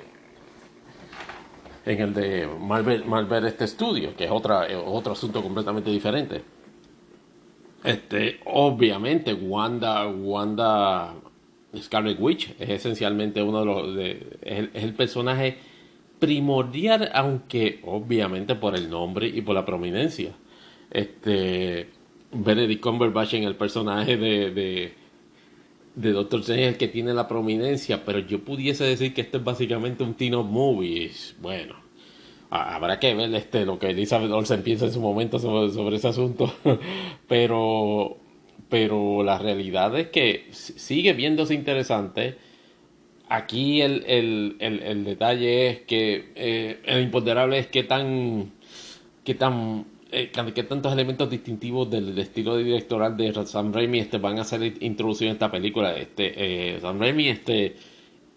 sabe trabajar bastante cine de horror y hay, una especulación de que, de que Marvel lo va a dejar como quien dice un poquito suelto en esta película para hacer proyecciones en ese contexto de las mil y unas este, escenarios este, en los cuales Doctor Strange se va a enfrentar en el contexto del multiverse y, todas las cosas que, que va a enfrentar.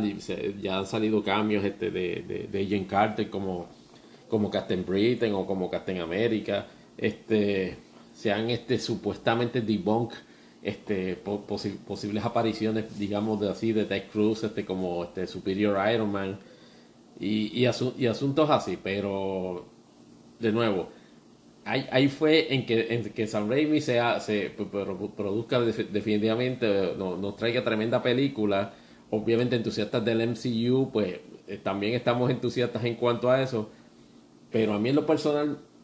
me, me, preocupa, me preocupa este, este, aparente este review embargo este, fuera, fuera de lo común que se, que se está dando con respecto a esta película. Ya veremos en los próximos días y obviamente esperamos poderla ver esta semana. Eh, esperamos que en un episodio este futuro de, de, Imponderables, en esta sección de Imponderables, le podamos dar este, este feedback sobre qué, sobre qué nos pareció. Y este fin de semana, el fin de semana de las madres, y NASCAR y Fórmula 1 se les antojó ir head to head, pero dentro de lo más head to head posible que se pueda dar, porque se van a estar celebrando casi simultáneo el Gran Premio de Miami de Fórmula 1 eh, en, este circuito este que ha desarrollado el Hard Rock Hotel de, de, Miami. Este, un circuito como de casi 3.60, 3.70 millas pues, este de largo perdón. Mientras que a la misma vez este, en South Carolina, en Darlington Raceway, pues se va a estar celebrando este, este, la, la, la, la, carrera me parece que es este, ay Dios mío, el Southern 500. Este, no, estoy seguro si es Southern 500 o es la otra carrera este, este, que tiene denominación de 500 millas este, en, en Darlington. Perdón, perdón, perdón, perdón, no es el Southern 500, es el Goodyear 400. E, esa, esa carrera va a estar este, obviamente desde, desde, la pista este de Darlington en South Carolina, que es este un, un, un, un circuito ovalado, aunque más bien en forma de D, este, de alrededor este de milla, milla y media. Este, ambos eventos, cuando les digo simultáneo, por ejemplo, este, el Green Flag este para el, el Goodyear este, 400 va a ser a las 3 y media. Y el Fórmula 1, este, el, Gran Premio de Miami va a pasar a la misma hora por ABC. Eh, va a ser una, una, situación interesante porque obviamente por la novedad,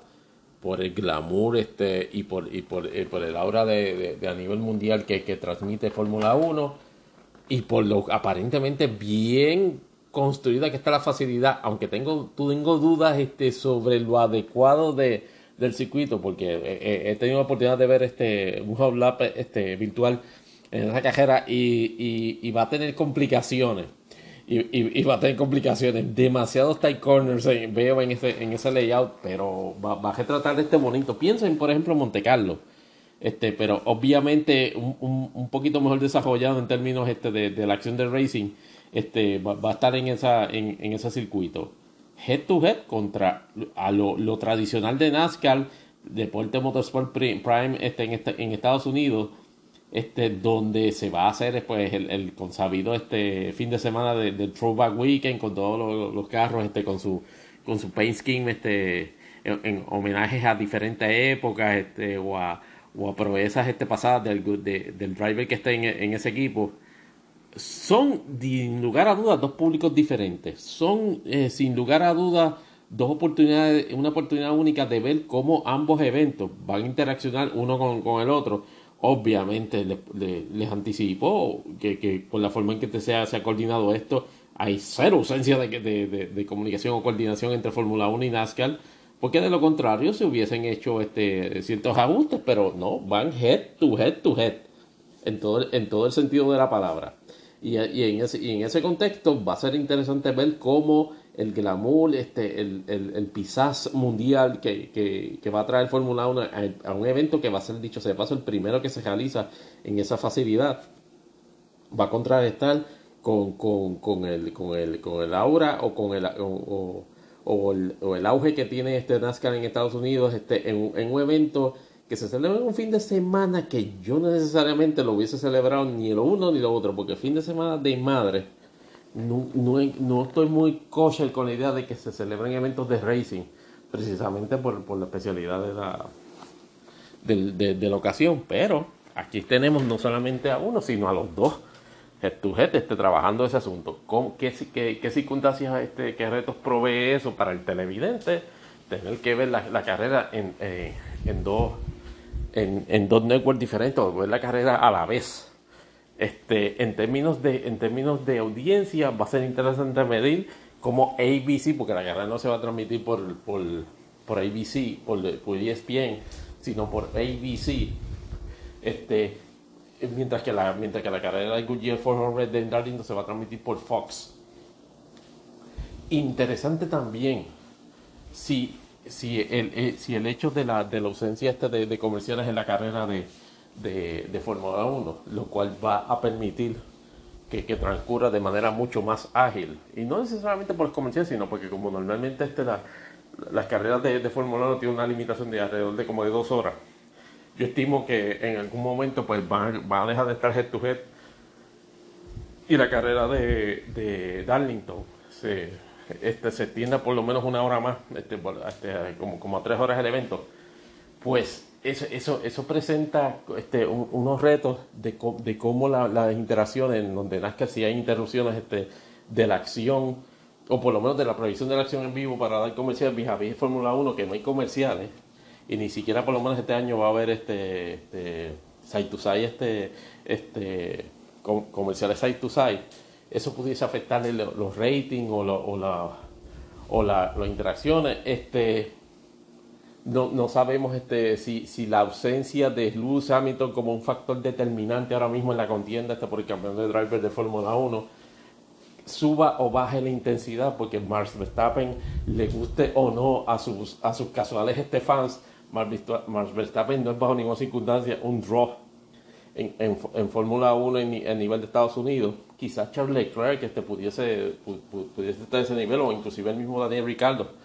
pero en esta, en, en, esta carrera, obviamente la ventaja que tienen ellos en Fórmula 1 es que la primera vez que están en este circuito, todo el mundo está más o menos en un en una, en unas circunstancias similares. Así que, nuevamente, nuevamente, ¿quién usted cree que vaya a, a prevalecer de ser imponderable? Yo creo que va a ser este, este NASCAR, pero por bien poquito. Este, el, el evento, el evento en, en, en Fórmula 1 sí va a crear este, este su impacto puede ser que, que, televidentes casuales, sin embargo, este, sobrepasen ciertamente este, lo, lo, los televidentes que, que habitualmente son fanáticos de motorsports y cuando ven las carreras prefieren una o, sobre la otra. Lo importante es que esta no es la primera vez que ellos están head to head. Parece que el año pasado estuvieron en, en, una situación similar, pero fue más bien este para, para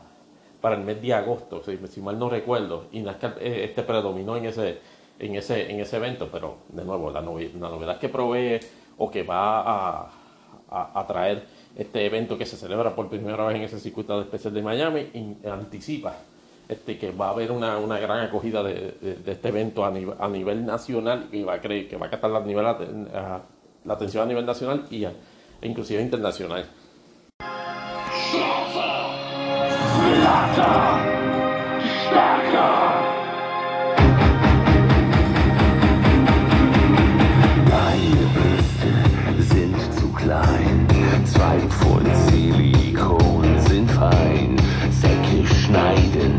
Von den Augen, Nase fräsen,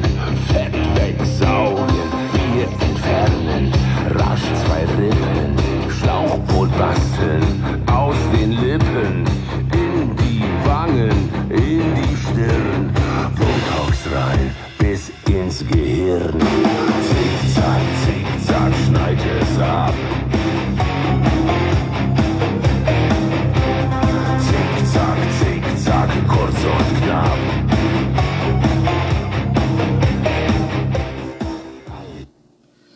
Y eso, y eso es este Zig, eh, Zigzag, este, uno de los cortes nuevos del nuevo disco de Rammstein,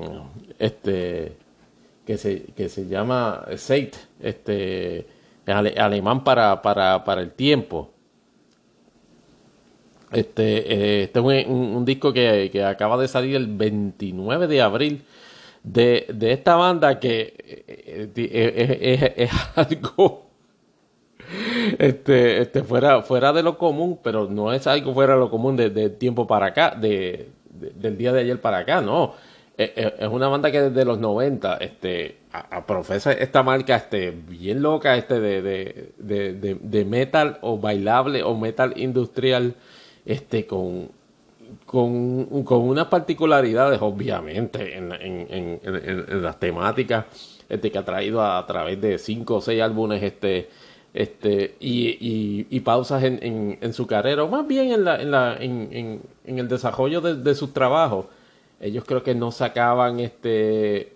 ha- habían, saca- habían sacado un, disco con, con, el, con, el título de la banda ahora en 2000, creo que fue 2019 y antes de eso no habían sacado un disco este, de 10 años atrás este y se dice que el COVID-19 hasta cierto punto ayudó a acelerar el, el proceso para que, para que en este disco este efectivamente saliera, saliera este eh, eh, básicamente en qué sé yo, dos años, ¿sí? Este, este, eh, y, y Saite, pues básicamente es un- una especulación, se dice este, que efectivamente este es el, el último disco de Rammstein, lo cual dudo, porque de nuevo, este, ha, si- ha- ha- ha sido, ha sido un grupo que yo personalmente pues lo- lo he seguido de lejos, nunca me ha dejado de fascinar esa, es- el knack que tienen para hacer, para, para, eh, para la parte rítmica de, de, metal, este, tienen, tienen, tienen tremendo este sentido del group en, en todas sus canciones este de este en términos de, de composición este de arreglo este de, de fuerza. E- ev- evidentemente no es necesariamente una, una banda exclusivamente de metal es como una especie de, de, combinación de, de wow de industrial metal este y, y hasta cierto punto elementos en elementos bailables todo ello siempre marcado en diferentes como que tonos la, la, la, la, la banda es medio goofy a veces la banda es medio medio dark en, en el en, en, las letras y en la y, en la lírica pero no se puede considerar bajo ninguna circunstancia una, una, una banda de mala influencia o una, o una banda satánica. Es una banda que ya este, la mayoría de la mayoría de sus miembros este, andan este, por los casi 60 años. El vocalista de la banda Steve Liederman, que eh, este, llama la atención este, por, porque su pronunciamiento, obviamente ellos son alemanes, pero su pronunciamiento de la Rarsen es, es- es casi, es casi este, este, didacta, por decirlo. Si usted quiere a- a- aprender pronunciación en alemán, tiene que escuchar canciones de Rammstein, que por cierto, tiene algo bien en común con Bad Bunny, que me llamó la atención en entrevistas este, que he leído recientemente de la banda, y es que Rammstein apenas tiene creo que una eh, este de toda su carrera este desde 1994 para acá creo que tiene una o dos canciones en inglés. Su inclinación particular y predominante es jamás jamás jamás este, este cantar en can- cantar en inglés. Este porque ellos entienden este que, que, que sus sentimientos y que, y que las actitudes que ellos pretenden este, plantear o proyectar con su música las proyectan a un público alemán y es bien curioso porque tienen hasta canciones en español. Tienen una que se llama Te quiero Te quiero, una, una palabra que empieza con P, y es comiquísimo, que aunque es por fonética, la, la canta con un español bastante, bastante te compromete, este, pues decente, dentro de lo indecente de la canción, claro está, pero, pero su resistencia a, a- a apelar a, un público esencial, este, primordialmente alemán, y que con productos de eso es que han logrado un, un- un- una aceptación a nivel mundial, se parece un montón a lo que Bad Bunny hace con, con su música, en el sentido de que Bob Bunny se resiste a, cantar en idioma, en, idioma en, inglés o hacer un álbum completamente en inglés, porque su posición es de que él le apela al público local boricua. Y eso es hasta cierto punto y manera lo que crea entonces, este, este, digámoslo así, aumenta el, el- el alcance este, de, de su proyección como artista a nivel internacional. Eh, así que en eso, Rammstein y, y, y, Bad Bunny tienen eh, eh, algo en común. De hecho, creo que, que Bad Bunny también va a sacar un, un álbum este próximo viernes que, se llama Un Verano Sin Ti. Creo que, es que se, creo que es que se llama. Ya me imagino que van a decir que es lo mejor desde, desde Thriller este, o, o The World de Michael Jackson, pero ya, ya veremos en, en cuanto a ese álbum. Pero en cuanto a Rammstein, este, eh, eh, eh, es un álbum que, cier- que ciertamente da la apariencia de, ser una combinación de todas las etapas que Rammstein ha, pasado. Sus primeros tres cortes, este, me parece que el primero este fue este, Sign, este, este me parece, Sight, este, el segundo pues fue Zigzag, este, y el tercero este, eh, es- ba- básicamente son, son, son énfasis, particularmente en la, en la temática de este disco, énfasis este en, en, la, en, en la, en la brevedad de la vida y en, y en, y en la inescapabilidad o el carácter ines- inescapable del paso del tiempo y cómo ellos en, en esta etapa de, de, de, de- sus vidas eh, enfrentan ese o, o aceptan este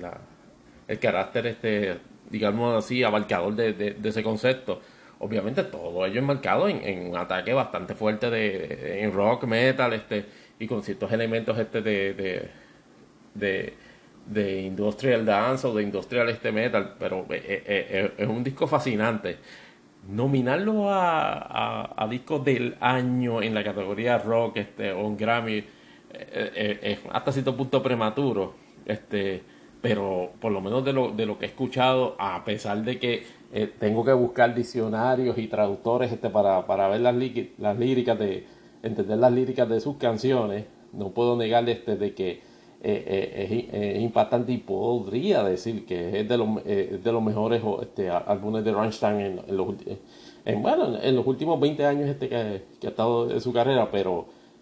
tienen que escucharlo porque está ahora mismo en todos los servicios este, de streaming, incluyendo este, Spotify y, y Apple Music.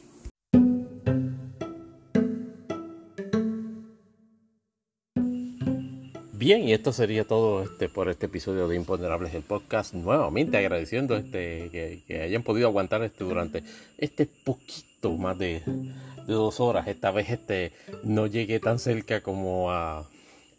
a, la- a las tres horas como en el episodio anterior, así que por lo menos estoy más en, una ronda o en el range cristiano de 2.6 o 2.10. Este presente, pendientes a, desarrollos de esta semana, eh, dura- durante la próxima semana, sobre la forma y manera en que se culminaría la transacción, este si alguna, este de Twitter por parte de Elon Musk. Ha habido ya este, rumores de que ya no va a poner tanta manteca este, en la transacción, es decir, este dinero de su, de su pecunio personal, y aparentemente está promoviendo este, la, la introducción de grupos de inversionistas que puedan este, entonces este, pues, absorber el costo de, de la transacción. Pienso, pienso, y esto no lo abundé en, en este episodio por una cuestión de, de limitación de tiempo, pero pienso que tiene que ver con que ya está empezando a sentir el calor de que eh, acciones que él lleve a cabo en la, en la- en la red social pudiesen tener este efecto en, en- países, por ejemplo China. Tuve la oportunidad de participar en una charla, en un space de Reuters, donde mi pregunta salió, yay, en donde estábamos este, describiendo o, o planteaba este, cómo, cómo Elon iba a trabajar con, con la República China y, este, y su documentado desdén por la libertad de expresión y las críticas este, y, la, y, la, y, la, y la burla este, a su presidente, cómo iba a bregar este Twitter bajo su mando y, y su principio de libertad de expresión. Este, el consenso que se, el consenso que se da es que Elon sabe que eso puede tener consecuencias. No hablemos este de la Unión Europea, que ya ha dicho que también tiene que ajustar el Twitter a, reglamentaciones. Este, y no hablemos todavía de que el Departamento de Justicia no se, no, no se ha expresado precisamente en cuanto a la transacción. Veremos a ver. Primero, si se, se, resuelve el, el, asunto del funding, qué, qué, qué, inversionistas adicionales se añaden, si efectivamente se logra este, cuajar este de la transacción. Lo único que estoy viendo es que Elon con su marca de tweets, eh, donde parece estarse convirtiendo en un apologista de los peores elementos de derecha, este, que inclusive han sido votados de la, de la red social, no está ayudando mucho a ganarse la confianza de prospectos de crecimiento futuro en la red. Eh, a veces, a momentos, da la impresión de que lo que quiere convertir a Twitter es en, un paralel con, más, usuarios. Pero de nuevo, mientras el, mientras el clima, mientras el clima de, libertad de expresión, este, o más bien de, de la expresión regulada, permanezca en la red, hay, hay, que, hay, que, hay que quedarse hasta el final este, a ver cómo, cómo resulta este experimento. Pero de que, de que se va a promover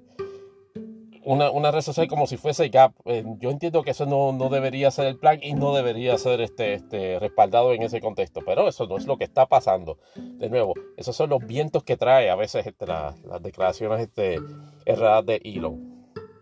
Este, lo otro que hay que ver, este, este finalmente, si el, proyecto del Senado 693 va a llegar este, al, al, al, flor del Senado, este, si Joan Rodríguez Bebé este, lo manda a retirar, porque ya anunció de que va a haber este, enmiendas a él por los tostonazos que cogió en, la, en las pistas de la evaluación de la misma. Pero a mi, a mi entender no tiene los votos. Aquí el detalle es si ella se va a exponer a otra derrota política por el mero hecho de llevar esto a votación en, en el Senado.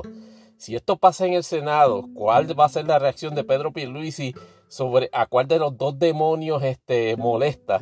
con la determinación de vetar este, este proyecto o de no vetarlo? Sobre ese y otros asuntos eh, discutiremos este en, otro episodio de Imponderables del podcast, porque este lo acabamos de terminar, dando las gracias nuevamente a todos ustedes este, por escucharnos. Recuerden, preguntas y comentarios a, nuestra edición de correo electrónico imponderables-podcast.yahoo.com. Les pido de favor este, que todas las veces que escuchen este, este podcast a través de Anchor, este, por supuesto, una compañía de Spotify, y lo escuchen en Spotify, en Apple Podcasts, en Google Podcasts, en Tuning Radio y en iHeartRadio compartan el link este, en Facebook, en WhatsApp, en Instagram, este, en Telegram, este, hasta en Forchan si quieren. Este, compartirlo con amigos, este, lo ponen en una notita de, debajo del carro o, como un IOU. Este, mira, este, escucha este podcast este, para, y, y considerate este, saldada la deuda.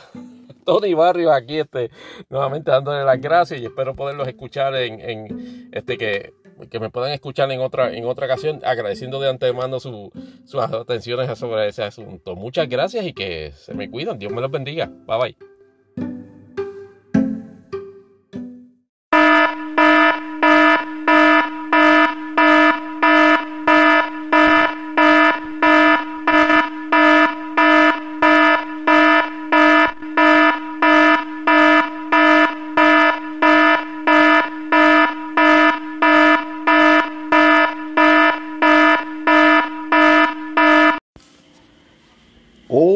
última hora, última hora, no lo van a creer, pero al punto de la salida de este episodio de Imponderables, el, podcast ha salido lo que yo en carácter personal puedo interpretar como uno de los bombazos más trascendentales en la historia política de los Estados Unidos y quizás este a nivel mundial. Si se confirma precisamente el, contenido de, este, de este leak político acaba de obtener este, una especie de draft este, de un escrito de la firma o por lo menos de la redacción de la oficina del, juez asociado del Tribunal Supremo, el juez Alito, relacionado a los casos que están sometidos, este, este, que están este, cuestionando la legalidad de del aborto y la constitucionalidad o más bien la legalidad del precedente de Roe vs. Wade. ese borrador que político dice que lo obtuvo y político se toma la molestia en el artículo que así revela el contenido del PDF con todo con todo la, el borrador de la opinión se toma la molestia de indicar de que efectivamente lo, lo, lo, recibió de una persona allegada la cual no identifica este por nombre ni nada ni circunstancias particulares relacionadas con el caso de Massachusetts que es uno de los dos que está que está envuelto en, en la controversia que está este considerando el Tribunal Supremo ese escrito, que no lo hemos visto en totalidad, pero ya hemos podido ver los resúmenes este, en consistentes este, fuentes de información, incluyendo, pues, por supuesto, político, que es quien lo origina. Esa, ese draft del juez Alito, juez de, de, de origen este, republicano, o más bien juez este conservador en el Tribunal Supremo, dice que su escrito es un escrito que se está interpretando en, en el proceso de reacción como una opinión del tribunal. Y esa opinión del tribunal, según lo, según lo, según lo plantea este, ese, ese escrito, este, por decirlo así, este fantasma, o ese, o, ese, o ese draft, es eh, eh, esencialmente este, una revocación categórica y total del precedente establecido en Roe vs. Wade de que se le reconocen protecciones constitucionales al derecho de una mujer a dar por terminado este su embarazo este, por circunstancias particulares, según lo estableció este posteriormente, este, o en, circunstancias particulares, o condiciones particulares, según lo estableció posteriormente el Tribunal Supremo en, en, en, en versus Casey. La, la, situación evidentemente ha tirado un una bomba en términos de, de, opinión pública y de discurso político en el mismísimo medio de la nación, donde ya hay gente frente al Tribunal Supremo protestando la forma y manera que se, que se, que se, que se suscitó, primero, eh, la filtración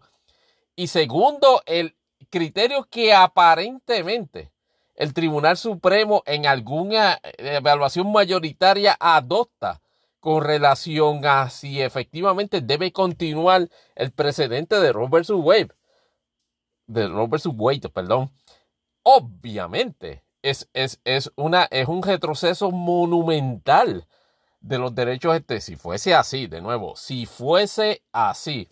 sería un retroceso monumental de la consideración que Estados Unidos como, como, como sociedad y como país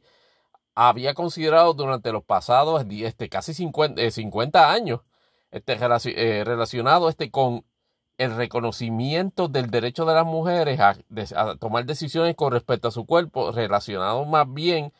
a etapas particulares de su embarazo y, procesos de darle por, de dar la terminación de dicho embarazo, de dicho proceso.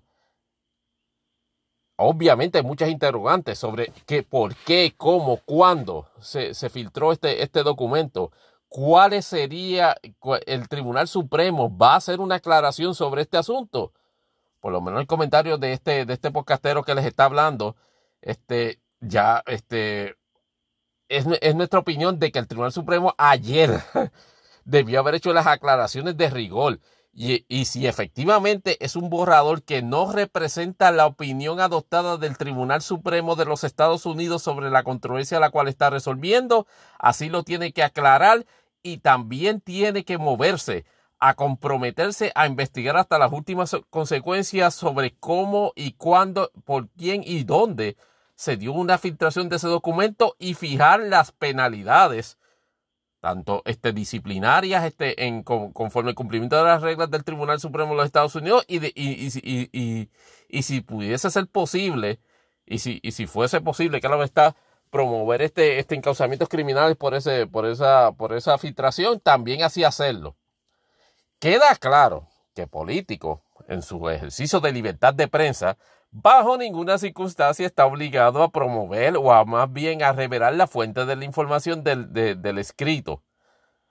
Evidentemente lo obtuvo de una forma particular y del artículo que sale, donde hace todo el exposé del, del borrador de la opinión,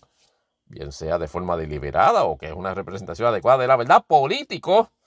se encarga eh, de, este, claramente de establecer de que yo no conseguí esto de ningún personal, de la, de la oficina de ni del juez Alito, ni de la oficina administrativa alguna del Tribunal Supremo de los Estados Unidos. Esto me lo dio una persona allegada a los casos que se están viendo a nivel de, de, primera instancia. Aquí van a venir las investigaciones de, to, de, to, de, todo tipo, de cómo es posible que una persona que estuviese en, ese nivel tuviese acceso a los documentos y de, que, que, trabaja la oficina de, del juez Alito, y más aún en el entendido o en la condición o en el estatus de que dichos documentos representan este, una, una, un, una forjación, por decirlo así, de, de, la opinión mayoritaria del Tribunal Supremo que aún no se ha publicado este, resolviendo esa controversia.